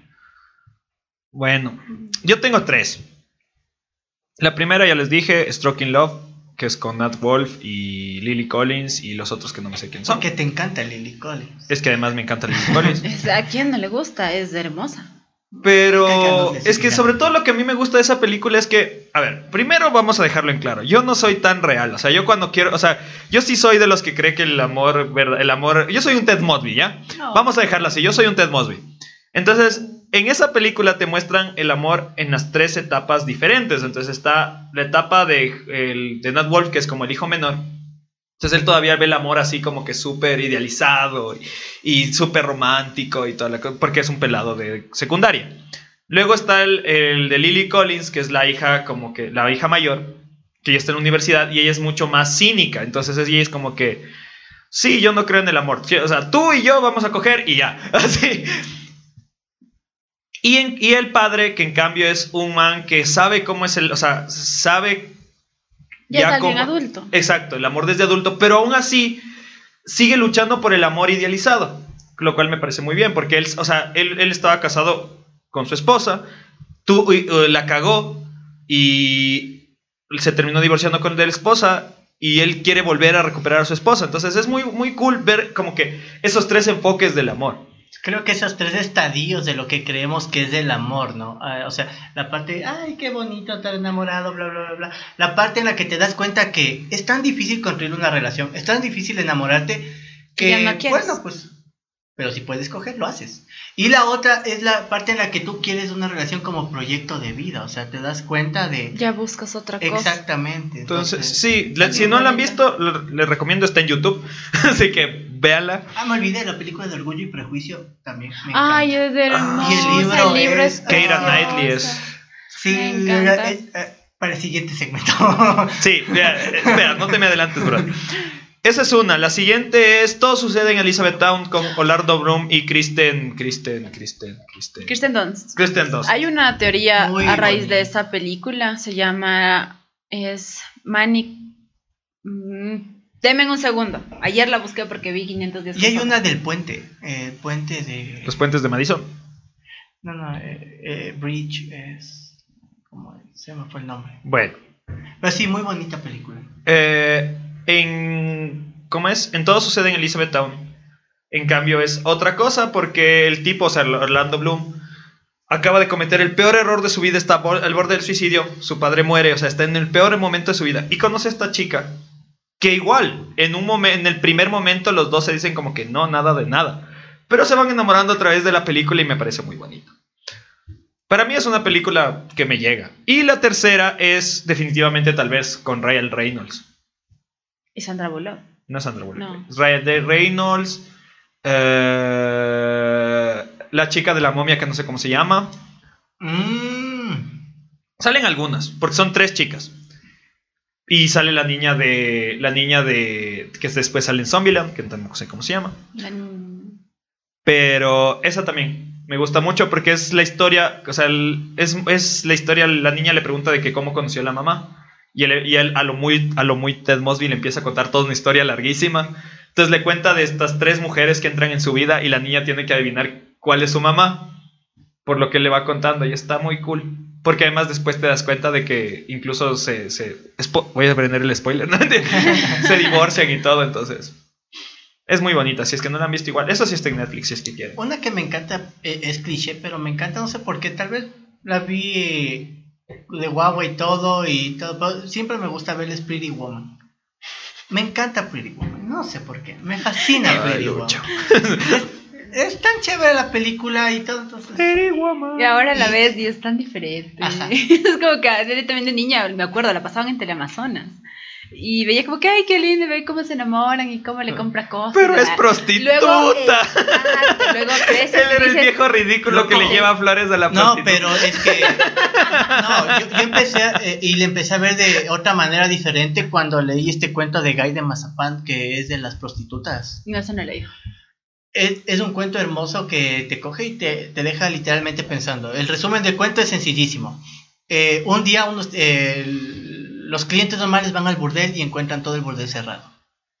Dicen, ¿y qué pasó? ¿Qué esto? ¿Qué este? ¿Otro? ¿Qué? Las ¿Qué putas también pasado?". descansan, brother, que... o sea, Entonces, también son seres humanos. Qué machista eres. Lucho. resulta que eh, preguntando, preguntando dónde estaban las, las chicas y todo, dicen, ¿saben qué? Están en la iglesia. ¿Qué pasó? Y entran a la iglesia y les ven a las prostitutas vestidas de blanco junto a sus hijas vestidas de blanco haciendo la primera comunión. Y las manes lloraban y lloraban porque quisieran regresar el tiempo a la parte donde eran niñas así inmaculadas y pulcras y no haberse equivocado como se equivocaron. El cuento te sensibiliza demasiado, es demasiado bueno, ¿sí? Entonces, literal, o sea, por algo, ah, yo suelo escuchar un programa de radio que me gusta mucho, que se llama Con cierto sentido, que es con Ramiro Díaz. Entonces justo ahí daban la reseña del, del libro de Gaby Mazapán, entonces me, me leí el cuento, me quedé brutal y por azares de la vida me apareció para ver Pretty Woman. Entonces, como que todas estas cositas te van cambiando el, este chip mental que tienes, estas preconcepciones y todo. Entonces, de nuevo, me, me fascina mi Pretty Woman. Ahorita que mencionas Closer con, Mm. con Natalie, Natalie Portman. Sí, aparece Natalie Portman. Eh, Puede ser chale, se fue el nombre. Elfi, eh, ¿Cómo es? Alfie el seductor irre- irresistible, que no me acuerdo el nombre ahorita. Maldito y sensual Flanders. Ah, se me fue el nombre. Pero aparecen cuatro manes que son súper conocidos. Es Natalie Portman, el otro es... Ah, chale, se me fue el nombre. Vamos a poner Closer. Seguramente la han visto. Es cuando Sí. Natalie Portman aparece con el cabello... Con el ca- peluca rosa. Exactamente. Ay, ves, me fueron también. Closer película. Jude Law. Jude Law. Jude Law sale. eh, Jude Law, Clive Owen, Natalie Portman y Julia Roberts. Es- Sí, también. Esa es otra, o sea, es otra película que te pone el amor así como que te golpea en la cara. Eh, ok, tenemos. ¿Qué dicen los Ok, aquí tenemos comentarios. David Kaisa nos pone 50 ce- centímetros por segundo. Pensé que iba a decir 50 sombras de. Lo único bueno de esa película es la banda sonora. Es muy buena. Muy buena Sí. banda sonora. Eh, nos pone Makoto Shunkai. No sé quién es un genio. Dice es un genio, no sé quién sea. Eh, Andrés Segovia pone Sweet November y 50 First Date. Ay, esa es hermosa. Me encanta Adam Sandler. Me enamoré de Adam Sandler en esa película. Y Lina Camila Carrera nos pone por acá, definitivamente tal vez, otra vez, les dije, soy, es una peliculosa, tienen, tienen que verla. En 50 días, eh, 50 primeras citas, sí, para, para que es una de las mejores películas que tiene. Sí, que me tiene encanta. Siempre la veo. Me fascina. Es. Pero lo mejor es, es, el, es el amigo. este es mi ojo bueno. Mikey, Waikiki Miki entre las Ay. pierniquis. Es muy linda película. Y te hace creer en el amor. Sí, y- Ah, es el Pero ya director de poniendo- 5 centímetros por segundo, Makoto Shukai. Sí. Yo esa sí no he visto. Ahí sí me gano. Pero, poniéndonos realistas, cacha tener una relación como, como en, en- como si fuera la primera vez. Claro, sería. mm, No, es para. O sea, demasiado agotador, o sea, sería muy desgastante. Claro, por eso es lo que decimos, las películas de romance solo nos, in- nos enseñan y nos indican lo, lo, lo bonito en algunas. No lo duro, lo fuerte. Lo Ajá. Es que Pero además hay es películas que cogen co- situaciones que en otro, o sea, que en cualquier otro, otro contexto serían sumamente horror- horrorosas. Es, es justo como lo ponen en la película misma, el momento en que o sea, ya se sabe todo y están en, en- en la playita y está la amiga de, de Drew Barrymore y le dice, o sea que tú le enamoras todos los días, dice sí, ah, y le pega a la esposa. Dice, Porque tú "Bueno, no eres así. Tú ni siquiera porque me tú no la te ves como puerta". ella. Dice, y, el y tú ni siquiera eres capaz de abrirme la puerta del auto. Y son chuta, al inicio es bonito, pero ya después. Es que de nuevo, o sea, Ok. verás, puedes tener la relación más rusa, más fresa, más hermosa del mundo, pero el ser humano es un ser de hábitos y de costumbre. Ya. Entonces, que no tenga esos detalles no significa que dejes de querer. Simplemente que Pero hay que cambiar la Vamos a ponernos cursi guion. Vamos a ponernos cursis guion profundos. ¿Ustedes creen que eso pasa siempre? O sea, en cuanto pasa una, un- una relación, tiene cierto tiempo, la llama se apaga, sí o sí. Tal vez no sea la llama, o sea, todo empieza a ser monotonía. Lo que, entonces, una relación se vuelve monótona, monótona sí o sí. Si es que no pones de parte, sí. Porque, como dijo Lucho, o sea, el ser humano es alguien de costumbres. Y si tú ya estás con tu pareja ya cierto tiempo, ya te acostumbras a pasar con él, ya tal vez no quieres salir, o pasan solo en la casa, o es cada uno a su trabajo, luego se ven, comen en el mismo restaurante, cosas así. Pero si tú tal vez eres alguien que no le gusta ese tipo de cosas, puedes decir tranquilamente, oye, hoy no hagamos lo que siempre hacemos, sino vámonos de viaje. O el simple hecho de que, oye, ¿sabes qué? Vámonos a comer a tal restaurante que está nuevo y es una temática súper diferente a lo que siempre comemos. Eso ya son pequeñas ayudas. O sea, verán, justo, no me acuerdo, hace 15 días parece que estaba leyendo un artículo, me llegan así artículos. Entonces, habla de que una Estaba relación- leyendo Cosmopolitan. Me acordé de la revista viejaza que se llama Selecciones. Ah. Las de las abuelitas. Sí. Eh, y dice o sea, que una relación se, se, se asienta sobre tres cosas. Es la confianza mutua y la confianza se desprende en respeto, porque o sea, cuando tú confías en alguien, eres capaz de respetar a esa persona. ¿sí? Eh, la parte de la sexualidad de la pareja, En realidad no puede haber pareja sin sexualidad en este aspecto. Y la otra es las necesidades no aparentes de la persona. Y esta es la, la cuestión más compleja y más truculenta de una relación. Y no sé si les ha pasado algunas veces que ustedes hacen, literal, su pareja dice, oye, estás haciendo lío por nada, pero es que resulta que ese nada es importante para mí. Claro. ¿Sí? Entonces está la parte de la sensibilidad, de ponerme a pensar qué es importante, qué es fundamental para mi pareja. ¿Sí? Entonces, de nuevo, pienso que en una relación, o sea, no es que se paga la llama o que se pierde el interés. Puede atacar la monotonía, puede atacar todas las cosas, pero creo que una relación también es un refugio. O sea, es el lugar donde tú puedes ser tú. O sea, en casa, eh, afuera en el trabajo, si es que tienes que ser full fuerte y así mandar al diablo a todo el mundo, pero puedes llegar justo a ese lugar con esa persona especial y que vea en verdad esa parte de ti que tal vez nadie ve y que sea ese apoyo para ti. Entonces, pienso que las relaciones a veces fracasan porque nos olvidamos que más que estar juntos dos personas, lo que se están es apoyando mutuamente. Nuevamente, yo soy bastante cursi, pero yo considero que, que eso también tiene que, o sea, es una decisión personal. Claro. Eh, el budismo dice que el ser humano se vuelve, o sea, el ser humano tiene, tiene la tendencia de dejar de prestar atención a las cosas. De hecho, justamente uno de los principios del budismo es que uno tiene que ser consciente de todo lo que pasa dentro de uno y a su alrededor.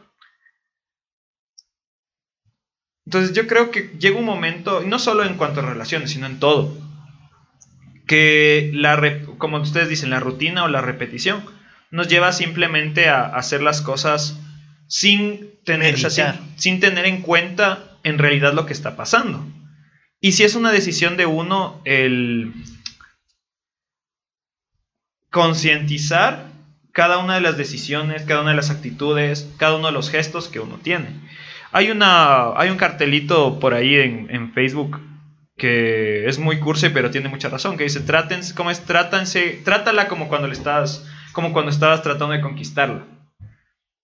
Eh, y, después sacaron otro que le tachaba y decía, trátense como cuando estaban tratando de conquistarse. Y me parece muy acertado porque realmente eh, muchas personas toman como, lo dan por sentado, como que ya sucedió, entonces ya, ya no tengo ya no que me tengo que esforzar. Exactamente. Pero yo sí soy de los que piensa que una relación es capaz de... ya va, los comentarios están muy graciosos. Pero yo, creo que eh, una relación es un. Eh, es un momento, o sea, son, es algo, un, un momento en el que uno tiene la capacidad de siempre estarse superando. Porque puedes hacer lo mismo todos los días, puedes ver a esa persona todos los días, pero puedes seguirla tratando igual todos los días, ¿me entiendes? O sea, no por el hecho de que lleven cinco años juntos, es que en lugar de tratarla bien como la tratabas en las primeras citas, vas a irla tratando mal, ¿me entiendes? O por lo menos eso es lo que yo siempre pienso y, siempre intento, ¿no? O sea, es que la cuestión del trato, por ejemplo, igual tú puedes ser full cordial y todo, pero las relaciones son algo así como una lámpara de alcohol. O sea, pones el alcohol, se enciende, se va quemando, se va consumiendo el alcohol, pero si es que no llenas la lámpara.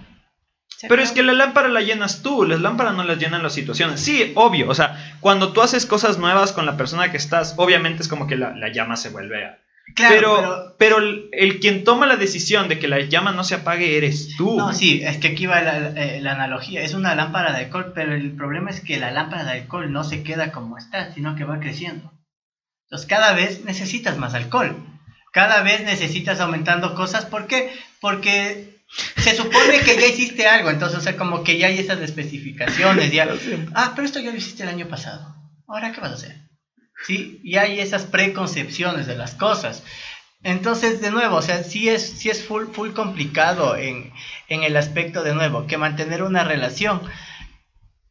Eso es interesante, mantener una relación va contra todo el aspecto natural de la vida misma, porque estás manteniendo algo ahí siempre, o sea, está ahí y va a ir cambiando, va a ir madurando la relación, pero va a seguir estando ahí. Todo es cuestión de dos también. Exacto. No solo, eh, no solo, por ejemplo, ya como la frase que tú dijiste, bastantes personas apuntan a que solo el hombre tiene que tomar la iniciativa o Pues que él es el que tiene que sorprender a, la- a su pareja. Y no es así. Tranquilamente la mujer también puede tomar las riendas y decir, no, sabes qué, yo también me siento que estoy abrumada en esto y deberíamos hacer algo más, algo más divertido, vamos a hacer tal cosa, vamos a hacer tal cosa. Todo depende de ti, tanto que seas no- hombre, seas mujer. Es que no es necesario. Eso es lo que digo, no es necesario. O sea, el, el hecho de que, insisto, el simple hecho de que, de que regules cómo la tratas, porque, a ver, al inicio de la relación, ¿por qué un hombre, voy a hablar desde el punto de vista de un hombre porque no he sido mujer nunca, así que... Pero desde el punto de vista de un hombre, ¿por qué un hombre trata bien a una chica desde al inicio? O, o- es más caballeroso, o llámenle como quieran. Porque busca pasar más tiempo con ella. Entonces, como tú quieres pasar más tiempo con ella, entonces eres más, eres agradable, juegas al galán, eres encantador y todo, ¿no es cierto? Pasa el tiempo y como ya pasas tiempo con ella, supuestamente ya cumpliste tu objetivo, es, o sea, sientes la necesidad de, de dejar de hacerlo. Entonces ahí es cuando uno se pregunta, ¿por qué? Sigue siendo, o sea, tú sigues queriendo pasar más tiempo con ella porque por algo estás con ella. Si es que ya no quieres pasar tiempo con ella, simplemente se dice, ¿sabes qué? Estuvo divertido. Bye, llámame cualquier rato que quieras tomar tu café y nos vemos. Pero no sé, yo insisto, creo que soy un poco un romántico empedernido. Pero y vamos a ponernos algo más chistoso porque se puso más, se puso muy serio. Eh, Joel Puentes nos dice, me gusta Dark porque es realista. y Andrés Segovia notó a la polilla que está volando por el set. Sí, brother, lo lamento, no ¿no? sabemos por dónde se metió. Por ahí. No sabemos por dónde se metió, pero ahí hay una polilla. Y como está lleno de luces y de reflectores, entonces entenderás. Es su momento de brillar. Sí. Eh, ok, vámonos con lo que comenzó todo este, todo este, toda esta idea de hacer el, el- el especial de San Valentín. Como les dijimos, eh, todo esto comenzó la semana pasada que empezamos a hablar un poco de Off the Record y empezamos a hacer algunos tops y algunas listas un poco graciosas. Así que vamos a comenzar con la que a mi parecer me pareció más chistosa, que es ¿cuál es su lista de vamos a hacer un top 5 de sus crush homosexuales? O sea, es decir, en el caso de De su mismo sexo. Exacto. En el caso de Por los cuales dejarían su heterosexualidad de lado. Exacto. O sea, no dejarla, pero si es que fuera, Se diera la si oportunidad. es que fuera, ya me inclinaría por ello. Entonces, en el caso de, de Shell, se va, va a ser obviamente chicas, y en el caso de nosotros van a ser chicos. Aunque no sé cómo se identifica Lucho, así que. Vamos, comenzamos con. Comencemos con Lucho para hacer 1-1-1. ¿Les parece? Ah, sí. Ya, ya, sí. A ver, eh, Henry Cavill definitivamente, sí. Eh, Jason Momoa. Tienen... Son míos, perra. ¡Lucha! Eh, Hugh Jackman. Sí. Eh, ¿Cuál más? Eh, Mel Gibson. En serio. Sí, tú le ves en, en ¿cómo les Corazón con Danny. Glover en la Arma Mortal y Ah. todo. Es un actor Pues bastante varonil. Ah. Y Habla un poco más fuerte porque no se te escucha. No, no, no, no te avergüences de. No, No, no, entres al closet, Lucho. No entres al closet. o sea, no eh, no, no se me ocurre un quinto más. eh, no, es que no, no se me ocurre. Ah, Clint Eastwood de joven o su hijo. O los dos. Sí. Ahí está tu trío, Lucho.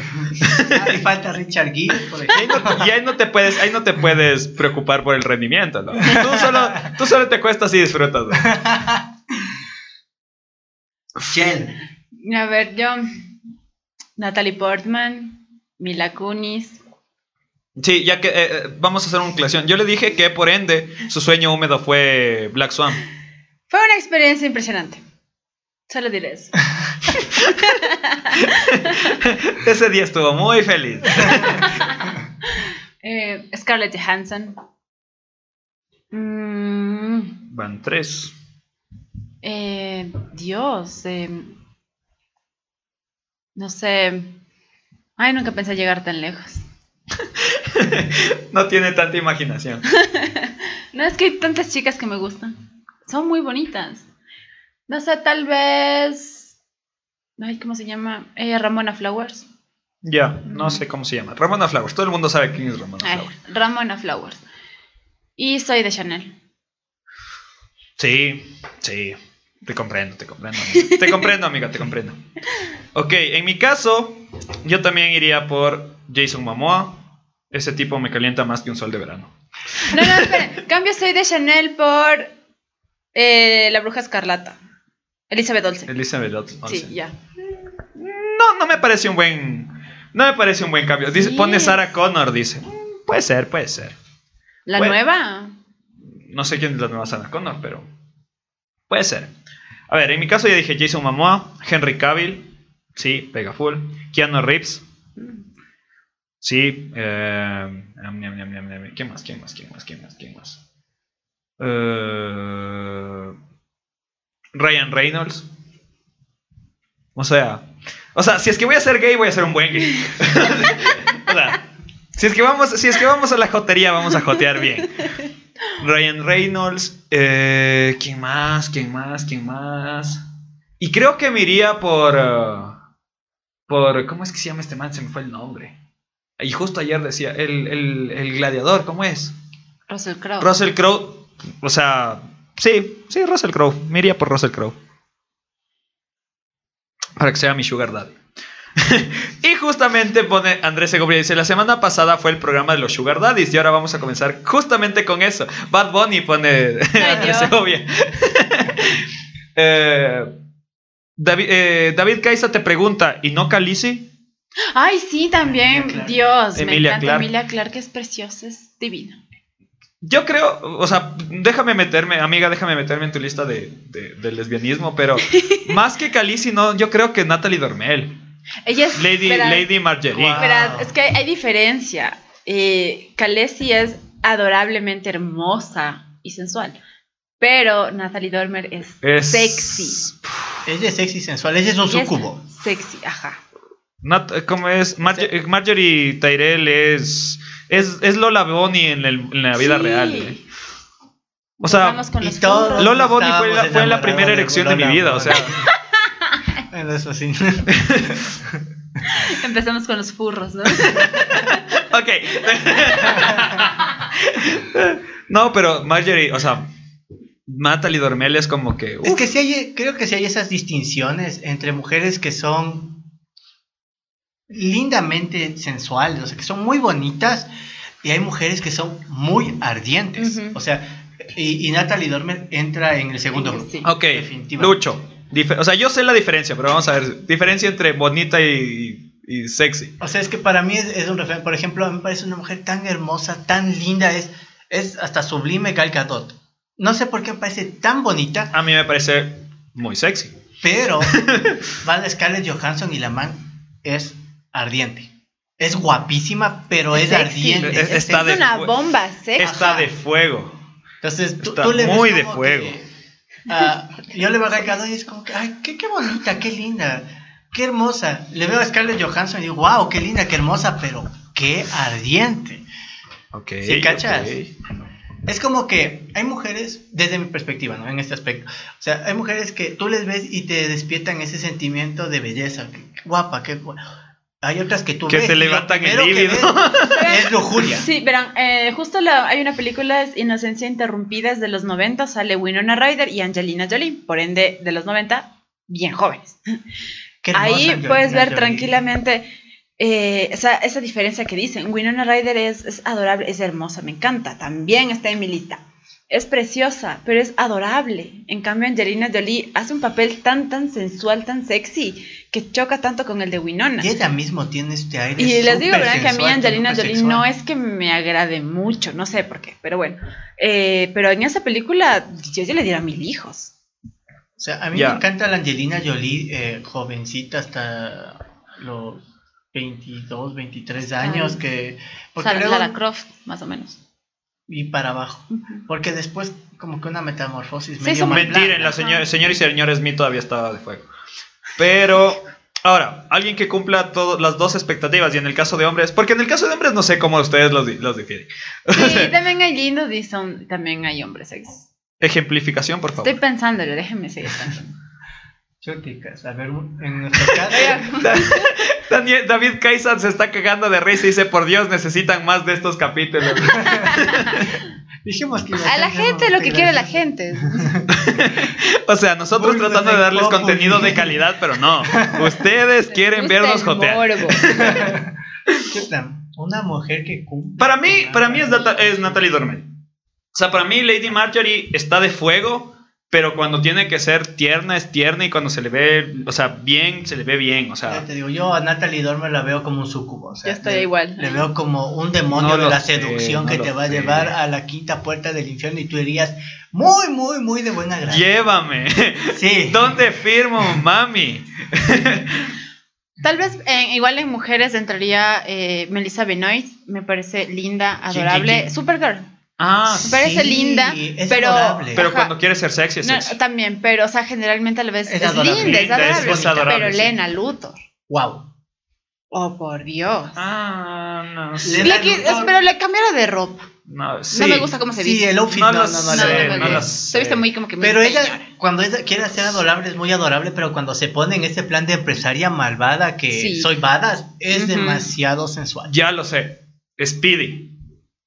Tía Queen. Es hermosa, Es adorable. es bonita, pero no me levanta mi lujuria. A mí sí. Estoy mal, brother. Lo siento.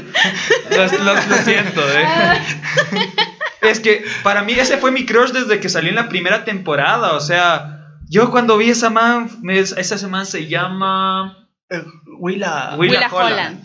Willa Holland. Yo sí, así como que, hazme tuyo. para mí de Arrow, la, la, la más hot y la más linda para mí es Nisa Ghul. Next, el próximo capítulo con personajes de videojuegos. Y así vamos tornando.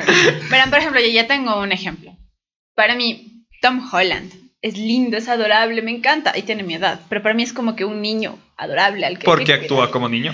Pero igual es, es adorable. Me encanta. Pero no sé, me pone. Pero no enciende Chris tus instintos. Hemsworth, Y dame duro Chris el Evans. muro. Chris, Chris Evans, por Dios. Sin palabras.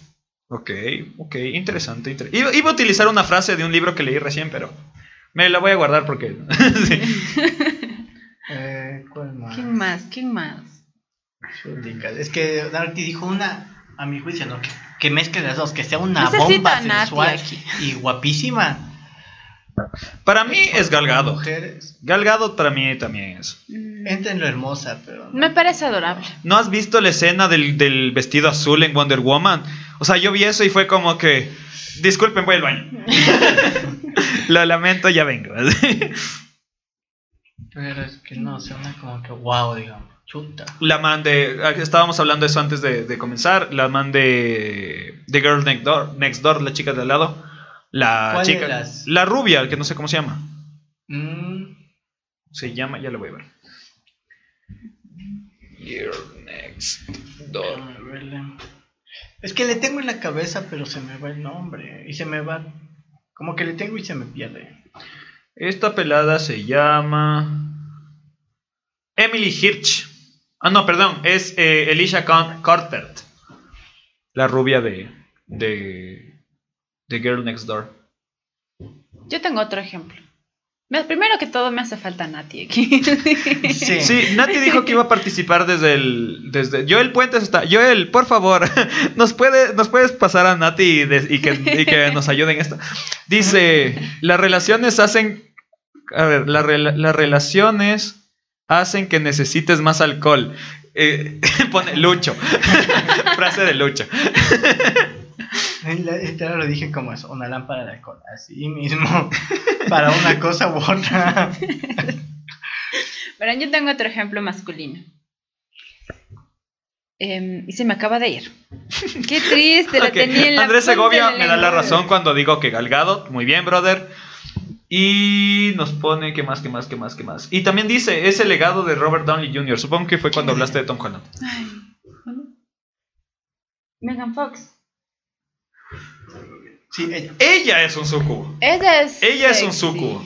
Pero me parece full hermosa y demasiado sensual. No, a mí Ella ella, no me- Para no mí me ella es un sucubo. La parte de bonita, o sea, no es como, ay, qué linda, qué adorable. No. Es hermosa, es guapísima. Se me acaba de ocurrir alguien, se me acaba de, de ocurrir alguien, pero no sé si, no sé qué tan mal voy a ver si es que, no, no sé si es que voy a quedar mal si digo esto, pero continúen.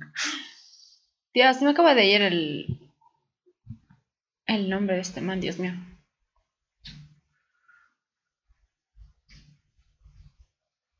Este. No. A ver, los hombres, los hombres van a o sea, los hombres y algunas mujeres van a saber de quién estoy hablando. Dylan Harper. Lillian Harper. Ella Ah, cumple las dos. Muy niña. Por eso Valentina Brother tiene nuestra edad. O sea, que actúe como menor de edad no la hace menor de No, edad. pero es que tiene cara muy así como que muy, no sé. O sea, digo, mejor ahí voto por Valentina, loco. Yo insisto, Nati, ¿por qué no viniste? Ok, y ahora sí vamos a cumplir, vamos a darle, vamos a darle al público lo que quiere. Los sugar daddies y sugar mummies. Ya les dio, o sea, ya las chicas dieron su, su Verán, yo ya tengo a- a- adelanto. Ya me acordé de, me acordé de mi ejemplo. Eh, verán, no sé si el cachen a River Phoenix. Él fue el hermano mayor de Joaquín Phoenix. Él falleció a la edad de 27 años más o menos. River, peón. Eh, sí, su carita parecía tallada por los mismos ángeles. Era hermoso, súper guapo, sexy, pero Joaquín Phoenix es lindo, es adorable. A mí me encanta también Joaquín Phoenix. Pero son una belleza totalmente diferente. Eh, River era sexy, eh, parecido a Leonardo DiCaprio en los 90. Pero Joaquín Phoenix era, es- es- era adorable, lindo. Sí, sale en Indiana Jones en la última. Es el joven Indiana Jones. Sí. Para los que no saben, el, el River Phoenix es el joven Indiana Jones en la última cruzada. Ese era el ejemplo que quería dar. Anne Hathaway. Ella es linda. Y sexy. A mí me encanta todo. En, en Catwoman. Sí, sí, Uf. sí, sí, sí. Dame esos cinco. Eh, ok, Su sugar mommies. Sugar Mommies. A ver, empieza tú, Martial. Ok, Sugar Mommies, Sugar Mommies. Eh, la, actri- la actriz que hace de la Gerta en Vikings. ¿Cuántos años tiene? Un chillón, pero no sé cómo, no sé. Oye, sí está. No sé cómo se llama. Ella para mí Pero está espera, primero que todo hay que especificar las características de Sugar Mommy. Tiene que pasar los 35 años, tiene que podrirse en dinero y Yo creo que más de ¿Y ya? 40. mm, No, 35 está bien. Porque Sí. 35, ya, por ejemplo, yo este año cumplo 25, en 10 años y tengo 35. yo acabo de cumplir 27. Entonces no hay tanta diferencia. Cállate. Verás, mientras me mantenga, mientras me no mantenga puede tener diferencia. 28. o Pero sea. no, es que esa ya no sería una Sugar Mommy. El concepto en sí es una. Ok, ya, entonces más de 40, ¿ya? Déjame ver cuántos años tiene la Gerta. Se llama Catherine Winnick, para comenzar. Y tiene. Nació en el 77, eso es. Ah, eh, sirve. Sí, tiene 40. Ya. Ella es mi, mi Sugar Mami número uno. Vas tú, Ok. Chel. Su- Sugar Daddy número uno. Leonardo DiCaprio. En todos los aspectos de su vida. Y sé que a él le gustan jovencitas, así que podría entrar en su categoría. Tiene 47 años. Juan Carlos Rojas nos pone Sugar Mami Salma Hayek. Sí, bro. ella es una, la ella robó. sí, ella es una sugar. Dame esos cinco a través de la cámara, brother. Sí, también la puse en mi lista. Lucho. Este. Sugar Mommy, eh, Demi Moore. No me gusta mucho cómo está ahora. No, pero como estaba antes. Pero Es que tiene que tener más de- 40. Loco, Demi Moore estará en los. ¿Cuántos tiene? Sí, pero, o sea, actualmente. Ah, no, actualmente entonces. no. Guácatelas. de- Siguiente. ¿no? Chuticas. Andrés Segovia puso Lucy también. Lawless estaba full bien en Espartaco y no está tan mal hasta ahorita. En, ¿Cómo es este? Pues sí, Evil. Death también estaba muy bien. ¿Qué? En Evil Death también estaba muy bien. Pues sí, es China. Ok. Y esos ojos hermosos. Voy yo. Mm, Marisa Tomei. Creo que ella es la sugar mommy de todos los niños que ven Marvel ahora. O sea, yo me enamoré de ella desde, desde Locos de Ira con Adam Sandler. Me parecía esa sonrisita y digo. Ah. Harrison Ford. muy bien, muy bien. Harrison Ford es un hombre que es totalmente sexy sin importar cuál- qué edad tenga. Mm, chuticas. No sé por qué, pero. Shakira tiene algo que me gusta full. Ya tiene más de 40. Sí. Creo que tiene 40 exactos. ¿Cuántos años tiene Shakira? Shakira, del 77 también. ¿Ves? Mm, hmm. A ver. Yo tampoco le llego. O sea, mi, mi, mi, mi imaginación no llega a tanto tampoco. Eh, estoy escaneando, estoy escaneando la base de datos. Mm. Rayos. Rayos, rayos, rayos, rayos, rayos, rayos.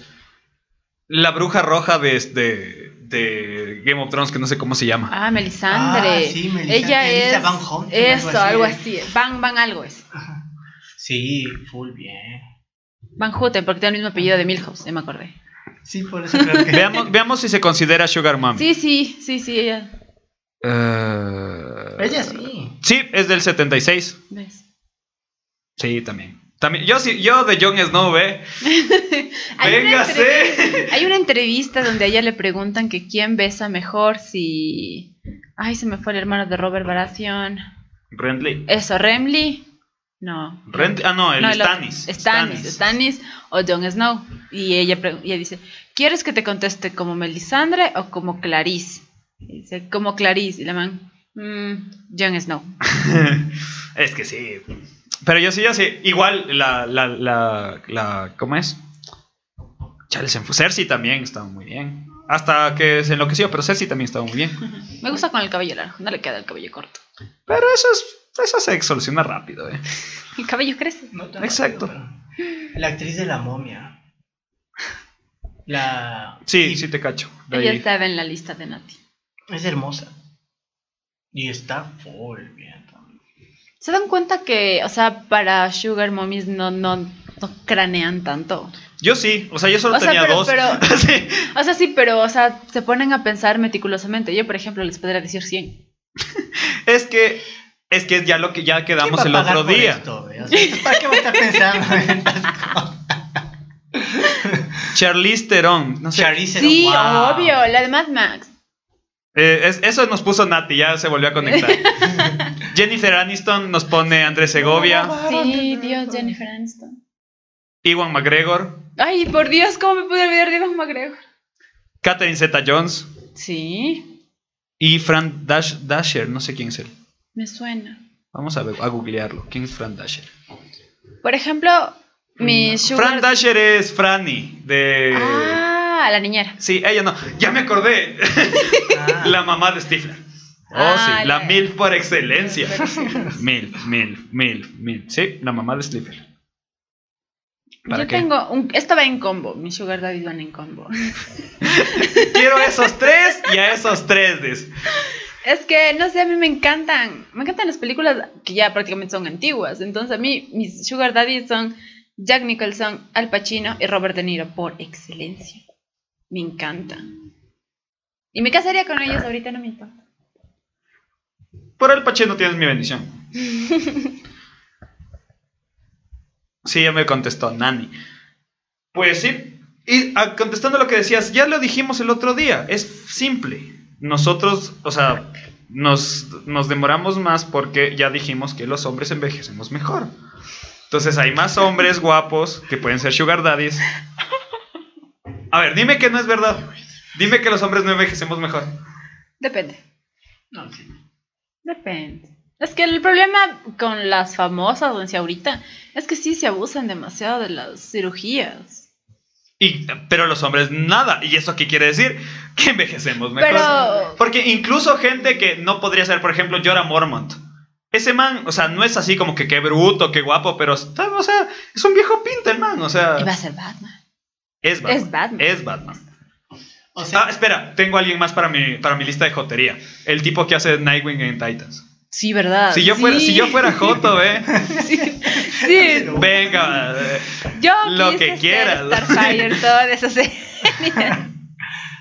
Este, pero al respecto, sí, yo concuerdo mucho con que se Marty los hombres envejecemos mejor hasta a nivel antropológico, por el mismo hecho de que no tendemos a acumular y almacenar mucha grasa, es más fácil conservarse. Espera, es más espera, espera. fácil Un momentito, más bien todo lo contrario, brother. Los hombres eh, acumulamos más grasa. No. Tengo una panza que dice lo contrario, bro. O sea, es ya a nivel de contextura y demás, pero las mujeres, o sea, a nivel biológico, están diseñadas para coger y acumular grasa. Todas las partes bonitas de una mujer son grasa, loco. Pechos, caderas, glúteos, piernas. Eres muy hombres, racista, ¿no? loco. ¿Por qué no dijiste ojos, sonrisa? Me, Porque, me decepcionas, nuevo, bro. o sea, Me decepcionas. Nati, ¿verdad? ¿por qué no estás aquí? Me decepcionas. Oye, yo estoy tratando de jugar para los dos equipos y es muy difícil. Es muy difícil. O sea, no se puede. Sería un pésimo Joto. Sería un pésimo Joto. No se puede. Estoy, es, es difícil. Tengo otro Sugar Daddy y hoy cumplió 48 años. Billy Joy Armstrong, vocalista de Green Day. Por culpa de él me gustan los hombres así. Pues sí, estás bien. tienes mi- Eh, eh, Si vamos a eh, comenzar a echarle la culpa, yo ya dije la otra vez. Yo le echo la culpa a Kimberly y a la man de Saludos por la Campana. ah, Yo por esas dos. Jesse. Sí. Enlista la John razón. Stamos. Ay, sí, John Stamos al cuadrado. Por Y mil, no le pasan los años al tipo. Nunca. me- De hecho, hay un, hay un chiste en. Creo que es en Flash, en Ah, sí, en Flash. la temporada pasada, que viaja en el tiempo, ¿no? Y, y vuelven y dicen. Igual. John Stamos sigue igual, ese hombre no envejece. Y todo, sí, no envejece. Sí. y es hermoso. Es Kate. Witherspoon eh, como Sugar Mom para mí. Es de 76, legalmente rubia. Reese. Reese Witherspoon. Reese Witherspoon. Reese Sí, Witherspoon. Ella, ella sí entra en como Sí, Sugar Mom. y ella también se ve Oye, jovencita. y se ve full jovencita, eso digo, no, no ha envejecido. Está. Esa es otra man que ve. Si me ¿Saben dice, quién también? "Te necesi- necesito tus servicios, yo le digo, ¿cuándo, cómo, dónde y cuántas veces al día? ¿Saben quién también? Mila Jovovich. Oh, Ella también tiene 40 años. Y ella no se reproduce, ella se clona. sí, la dije Ella no me termina de gustar, ¿No ¿verdad? te gusta? No. En el quinto elemento no te gusta. No me termina de gustar. Tiene algo en su cara que Ella es guapa, pero no me termina de para convencer. mí ella es- tiene una sensualidad brutal. Te, Sí. te electrifica. Sí, ella es hermosa, a mí me A encanta. mí no me termina Yo quiero que siga convencer. creciendo su hija porque va a ser preciosa. Y hablando de lo que me pasó la otra vez, fue así, literal. Yo soy Ah, no, pero ella, no, ella a no, ni de chiste entra en, en Sugar Mami, pero eh, clases a domicilio, entonces me llamaron a un domicilio, quedé una clase. Entonces yo iba con mis cosas. Y encontraste con una sugar mom. Y, o sea, el apellido era bastante raro, entonces dijeron de ser extranjeros, extranjeras. Entonces abre la puerta a la señora, la mamá, y literal mi mochila solo cogió y se cayó. Porque a Mila por ahí. Hágame lo que sea. Qué guapa, te juro. Yo me quedé, ¿Qué es lo que le tengo que enseñar? ¡Wow! Te juro. O sea, si es que vamos por ahí, fue una yo tengo un par de madres de familia de mis pelados, ¿eh? No, Yo, verán. yo sí Ya he que dicho, empezamos con yo eso. sí he dicho así como que yo me hago cargo de los guaguas, ¿eh? Usted dígame qué quiere. Ya que vamos con eso, verán. Muy Vamos, empezó, saquen las cervezas porque empezó el... El drama, no mentira. Whisky, No, verán. ver. Yo trabajo en realización de eventos y a veces también trabajo en fiestas infantiles. Una vez hace, que sería por noviembre más o menos, me tocó una, creo que era como que finalización de algo de una escuela por el valle, si no estoy mal. Y bueno, estaban ahí los, los padres con los hijos y toda esa vaina. Y apareció al, El papá. eh, el papá y no, bueno, no sé si sería padrastro o papá, porque esa, la niña no es que era muy agraciada, ¿no? Me voy a ir al infierno por eso, perdón. Pero Pero se nota, o sea, ya, no, no se parecía para nada y la mamá, eh, sea, igualita a la mamá y la mamá tampoco es que era muy agraciada, que digamos. Pero el, o sea, el señor era el papá o padrastro, lo que sea. Pero fue la primera vez en mi vida que en serio se cruzó por mi mente las palabras, yo rompería un hogar por ese hombre. Oh, tanto así. Estaba muy lindo. Está muy bien. No sé cuántos años tendría, pero ya, o sea, yo rompería un hogar. No, a, mí, a mí lo que pasó con esta señora, no, o sea, no, no pensé eso, pero fue una belleza tan impactante, literal. Eso también es que no estamos tan acostumbrados Ajá, a no te esperas. Literal, abre la puerta y. Literal, mi mochilita solo cogió y se cayó. Ay, disculpe. Pero, o sea, sí, sí, brutal, brutal. Y, y me hiciste acuerdo justamente por, por Mila, porque un parecido bastante. A mí me parece muy linda, muy linda, la verdad. O sea, ella es bonita, no le considero guapa, pero tiene algo que ya te digo, o sea, para mí es como que electrificante, es como que wow. A mí me encanta en el quinto elemento, me parece tan adorable. Te perdiste de mi frase épica. ¿Qué pasó? Por favor, resuma. Dije que vi- conocí, no sé si sería papá o padrastro, pero me encantó y por mi mente cruzó la palabra, las palabras. Yo rompería ese hogar. Muy bien, muy bien. Eh, Andrés Segovia pone, Martí ya no es Daniel Sanz, ahora es Cobra Kai. Supongo que fue cuando, cuando dije que jugaba para los dos equipos. Y Joel Puentes dice, están perdiendo la ética. Nunca la tuvimos, brother, o sea, sinceramente. Pero, ok, eh, este fue nuestro especial de San Valentín. Espero que les haya gustado. Por ahí nos pidieron que repitamos este tipo de, este tipo de, de programas. Puede ser algún rato que se nos ocurra otra, otra. ¿Alguna vez, yo tengo una pregunta, ¿alguna vez se han enamorado de un personaje de animación? O sea, por algo existe el término waifu. Ya, pero es que no quería sonar mal. Podríamos hablar de eso, por ejemplo. Por algo existe. Oh, sí, sería muy bueno. O sea, mm, si quieren podemos extendernos. Y hay, y hay full tela para cortar en eso. O sea, yo de niño tenía fantasías con, con Sakura de Naruto. Serio. Ah, ¿En serio? Sa- Sakura. Sakura, sí. Es que y todo fue culpa, todo es culpa de una de una foto, de una imagen, obviamente un fanart que sacaron de No, Sakura y Hino y Hinata. Hinata en vestidas con trajes de Papá Noel sexy. Hinata le gana, yo vi esa foto, loco. Puede ser. Ah, pone Andrés Segovia pone, fue por lo de la acumulación de grasa, lo de que ya no es Daniel Ah. Sanz y no es Cobra Kai. Yo en lo personal tengo un fetiche con los príncipes de Disney. Todas las Creo que todas las niñas del mundo tienen eso. Y déjame llenar, Eric de la Sirenita. Cuando era niña, sí, ahora pienso que es un imbécil. Entonces, Ahora me gusta Flynn Rider de Rapunzel.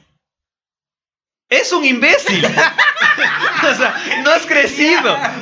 Genial. O sea, no has crecido. O sea, El espacio entre lo que dijiste y la respuesta es como el "Ay, ¿serio? ¿Es de verdad? Seguimos haciendo amigos, no, me da igual. o sea, sigue siendo, o sea, no has crecido, Es que disculpa. cuando hace la carita del puchero. Es adorable. Es adorable. Y Oye, no, pero su si, hay cosas full extremas en cuanto a waifus, por ejemplo, de la princesa. Y el Lucho sabe, por algo se llama Lucho Nicha. Loco, es que ha pasado cosas full densas en Japón con esto. Ah, Había un tipo Claro, que se era, sí, era traumado con la princesa Kaguya. ¿Quién es la princesa Kaguya? Eh, Déjame googlear. y, Sí. Para saber si es que merece. y otro era con la, con la princesa Mononoke también. Ah, Ay, sí la conozco. princesa Mononoke me encanta. Y el tipo literal estaba tan traumado y como en Japón hacen doujins y fanarts y cosas porno de todo. Entonces el man, no sé cómo, no sé de qué manera, pero el man compró los derechos de ella para que nadie más la use en nada. Yo con mucho Ok, ahí. Pero según lo que estoy viendo aquí, la princesa Kaguya, Es que hay un montón de kaguyas. o sea, por las imágenes que estoy viendo, es una. O sea, se ve una animación media antigua también, o sea. Claro. Y lo mismo pasó con la princesa No, no, pero se ve más antigua que la princesa Mononoke. No, pero es el estilo de dibujo. Ajá, también, o sea, por ejemplo, tú ves el arte y ves que es arte de los 90, por ejemplo, o sea, se, se nota, o de los 80, sí. Por ejemplo, tú ves Sailor Moon también y, y sabes, o sea, Sabes toda- de qué época de es. qué época es. Pero e- es, bien denso ahí. Igual eh, lo que se quemó este estudio de animación el año pasado, el- el- Ah, también sí. decían que era por, por algo. Animation, ¿no? Ajá, y entre las conjeturas estaba porque usaron la waifu de él de una manera que, o sea, de este tipo loco, que- de una manera que no le gustó y todos van a arder en el infierno, loco. Entonces, o sea, si hay cosas full, full, full. de- Moraleja, los japos están locos. Full. Ya lo sabíamos. No dijiste tu crush animado. Ya dijo, Rider. Ya me Ah, juzgaste por eso también. Lo siento. Pensé que no era en serio. Yo, sí, yo creí que no estaba dando otra oportunidad. Sí, yo, Joel Puentes nos dice: eh, Mi crush animado de niño era Jessica Rabbit y Abril O'Neill. Creo que es Jessica Rabbit de todos, hasta de los adultos de ahora. O sea, yo ya dije que, que Lola Bonnie fue así como. Fue la primera vez que vi un trasero y dije, "Mm", y eso que tenía cola. Será que. Depende, ¿no? A mí me encanta bastante Integra Helsing de Helsing. Es una bestia, ¿no? Sí, o sea, y. La, No, la, la no prota de Black. Lagoon. O sea, en la personalidad y todo es como que. ¡Wow! Es wow. Victoria Ceras es muy linda. Victoria, sí. Íntegra no me gusta mucho. Es que es full, man, ¿no? es full fuerte la mano. No sé si la parece hombre. Mm, Pero es, es- es lo que te transmite. Es, es la Lena Luthor de Helsing, la mano. Yo le veo así. Y Lena Luthor me encanta. Yo, yo así como que. Es que no he visto, así que. ¿No te has visto Helsing? No puedo juzgarlos. Hellsing es muy buen anime. Es muy muy, bueno. buen anime. Y las ovas son maravillosas. El anime no me gustó tanto, pero las ovas son geniales. Nati nos manda desde la lejanía. Yo estaba enamorado de Gambito de la serie animada de los X-Men. O sea, si es que vamos por ahí, Sí. Titania, o sea, se lleva las palmas, ¿eh? No, aunque a mí siempre me encantó Storm. No sé por qué. Me, me encantó muchísimo el personaje y todo. Y cuando le hicieron a Halle Berry de Storm. O sea, sí. Pero Titania, o sea, es Titania, brother. Y hablando de Titania, hay un anime que se llama Mahotsukai no Yome, la esposa, la, la novia del, del brujo. Y ahí aparece Titania. No sé si Ya. viste el anime. Sí. Esta Titania también está Muy lindo. muy y muy guau. La, la animación de esa, esa calidad de animación es muy buena. Es hermosa. Volviendo a los super. Verán, yo tengo. Y mis amigas me, me conocen. Mis amigos, mis amigas me conocen. Como ya me juzgó Marty hace un momento. Yo no te juzgué, yo lo único que te. Yo lo No, único que para fue. Nada. No, yo lo único que hice fue. Nada, un No, no, no. tribunal inquisitorial, loco. Es que lo único que. Se Es te que lo faltaba único que yo lanzarme dije. la botella de jugo. Lo uni- no, no, lo único que yo dije fue, es que te dije Eric y me dijiste, no, es que yo ahora creo que es un pendejo. Y luego me nombraste otro pendejo, entonces como que, Pero es un pendejo más bonito.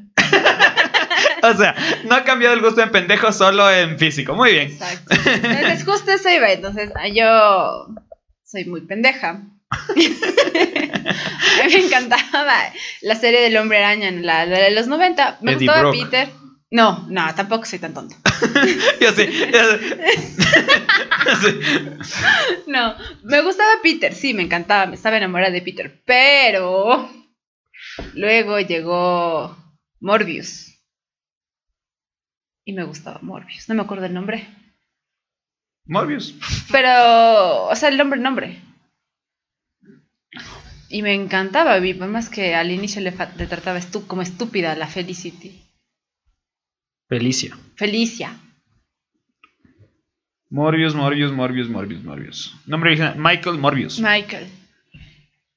Me gustaba Michael. Mm, sí, sí, sí, no te quejo. No, es- eso no puede, no puedo, no puedo juzgar. No puedo juzgar. Bueno, muchachos, ahora sí, creo que hasta ahí llega, o si no, esto se va a poner más denso. me van a lanzar una botella. Vamos a poner más denso. Eh, Juan Carlos Rojas pone los videojuegos. Ya dijimos que los, los videojuegos vamos a hablar después, porque si no, nos vamos a. Esto se alarga muchísimo. Pero es Elizabeth de Bioshock Infinite. Pero. Andrés Segovia nos pone Trixie de Meteoro. ¿Te acuerdas de Trixie? Ay, no me acuerdo. Oye, es cierto. No, pero ahorita ya me acordé, creo que, que mi waifu así la que más me encanta es Joro de Spice and Wolf. Es un anime que se llama Lobo y Especias y la protagonista es una diosa de la cosecha y la abundancia eh, que es una lobita. Pero O sea, ya entran literal furros, tiene- ya está, entran furros. Si nos vamos ahí, yo me enamoré de la, pela, de, la, de la chica zorro de, de Love, Dead and Robots. Del capítulo de la Ah. última cacería. Mm, sí. No, es que, es que eh, eh, en el contexto de Joro, o sea, el del anime, es, es muy bonita y es un anime que recomiendo bastante. Es hermoso. Se llama Spice and Wolf. Yo Es estaba enamorada. bonita. Toda mi adolescencia pasé enamorada de Sasuke Uchiha. Creo que el 80% de las chicas. Es que ya quedamos el otro día en que las chicas les gusta. ¿Cómo es? Desde los 12 hasta los 25. A las chicas les gustan los chicos malos. Si no duele, no sirve. Entonces, ya tranquila, un año más y, y lo superarás. Los hombres nunca lo superamos. Nosotros, no, nosotros desde los 12 hasta los 99 nos sigue gustando lo mismo. Ok, creo que ahora sí debemos dejar el programa. Ya he despedido esto tres veces. Chicos, ¿quieren despedirse? De nuestro... Terminamos el programa con 11 viewers. Eso es un nuevo récord. Es por el tema. Sí. hablar pendejadas. Es, es, el- es la fórmula del youtuber, hablar pendejadas. Algo que quieran decirle a nuestros Me convertí 11 en lo que juré destruir. Nada, que hay que. Bueno, que si tienen pareja, disfruten con su pareja. No sean monótonos. Traten de mantener viva la llama. Por alguna, por alguna razón. Consigan alcohol, chicos. Por algún... Claro. Iba a eso, pero el para los- secreto, el secreto de la relación es el alcohol. De hecho, no sé por qué cuando, cuando, cuando estabas hablando creí que ibas a decir no seas mono, no sean monógamos. Y así como que, Ah, no, no, yo soy demasiado creyente de la monogamia, por eso me va mal en la vida. no, está perfectamente bien, me parece. Ay, qué gracioso. Me he sentido juzgada en el programa, me he sentido acabada. También Pero- Kaisa nos ponen, solo no hagan retos, dice. no hagan tags. Loco, yo sí pensaba hacer un tag, pero bueno. ya que estamos aquí, Solo eso. sí. Eh, Disfruten su pareja y si no tienen, pues ya vendrán, no se preocupen. disfruten de sí mismos. Para eso está la pornografía. sí, sí. Hay un meme que le sacan a Deadpool tenía. ¿Sí viste? Estuvo perfecto. A ver, no, eh, bueno, yo qué diría. Eh, pienso que más allá de tener pareja o algo, lo que primero debemos cultivar es amor propio. Sí, porque la gente en general, y yo he visto mucho esto, es que buscan una pareja por el canon social de sentirse aceptados y sentir que están triunfando, están cumpliendo un logro que deberías tener a tal edad. Entonces, es full egoísta, porque tal vez esa otra persona está yendo en serio, esa otra persona tal vez quiere un compromiso full fuerte, pero tú solo quieres sentirte bien un rato. Entonces, no, no está bien eso, ¿no? Aprendamos a estar solos. Eso creo que sería la enseñanza más importante que, que, que todos debemos aprender en algún punto de nuestras vidas. Antes de despedirme, Juan Carlos Rojas nos pone, es el peor programa que han hecho, ¿cuándo hacen otro de nuevo? y Joel Puente responde, ¿autogamia? Ah, caramba. Sí, yo, yo no los juzgo, muchachos, yo no los juzgo. Juzgo a Michelle porque le gusten, porque le gusten en dos Que no etapas hayan de su de vida. gustarle los imbéciles. Los imbéciles, pero a ustedes no los juzgo, muchachos. Bueno, muchas gracias por, muchas gracias por quedarse, chicos. Eh, este programa, como les dije, salió un poco de, de lo que estábamos haciendo, pero al parecer funcionó, así que ahora tenemos que ver cómo hacemos estos más. Así que muchas gracias por escucharnos y por vernos. Les recordamos que todos los programas, si es que se perdieron alguno, pueden escucharlos en Spotify como Geeking Up. Eh, los contenidos seguimos eh, publicando. Están eh, los días miércoles, las curiosidades geek se están publicando. Los días viernes ya van a regresar las, los videos de recomendaciones. Y este fin de semana vuelvo a hacer. Vuelvo a hacer. Su. Vuelvo a hacer transmisiones. Ya tengo descargado el juego que voy a hacer. Así que. eh, sigue siendo de terror porque al parecer les gusta verme sufrir. Pero eso es todo. Así que. Andrés Segovia dice, esta es la cuarta vez que dice que ya se, que ya, se- ya se fueron, dice. ¿Cuál es la que vale? Ok, chicos, eso fue todo. Muchas gracias por escucharnos y que la fuerza los acompañe. Adiós. Ay.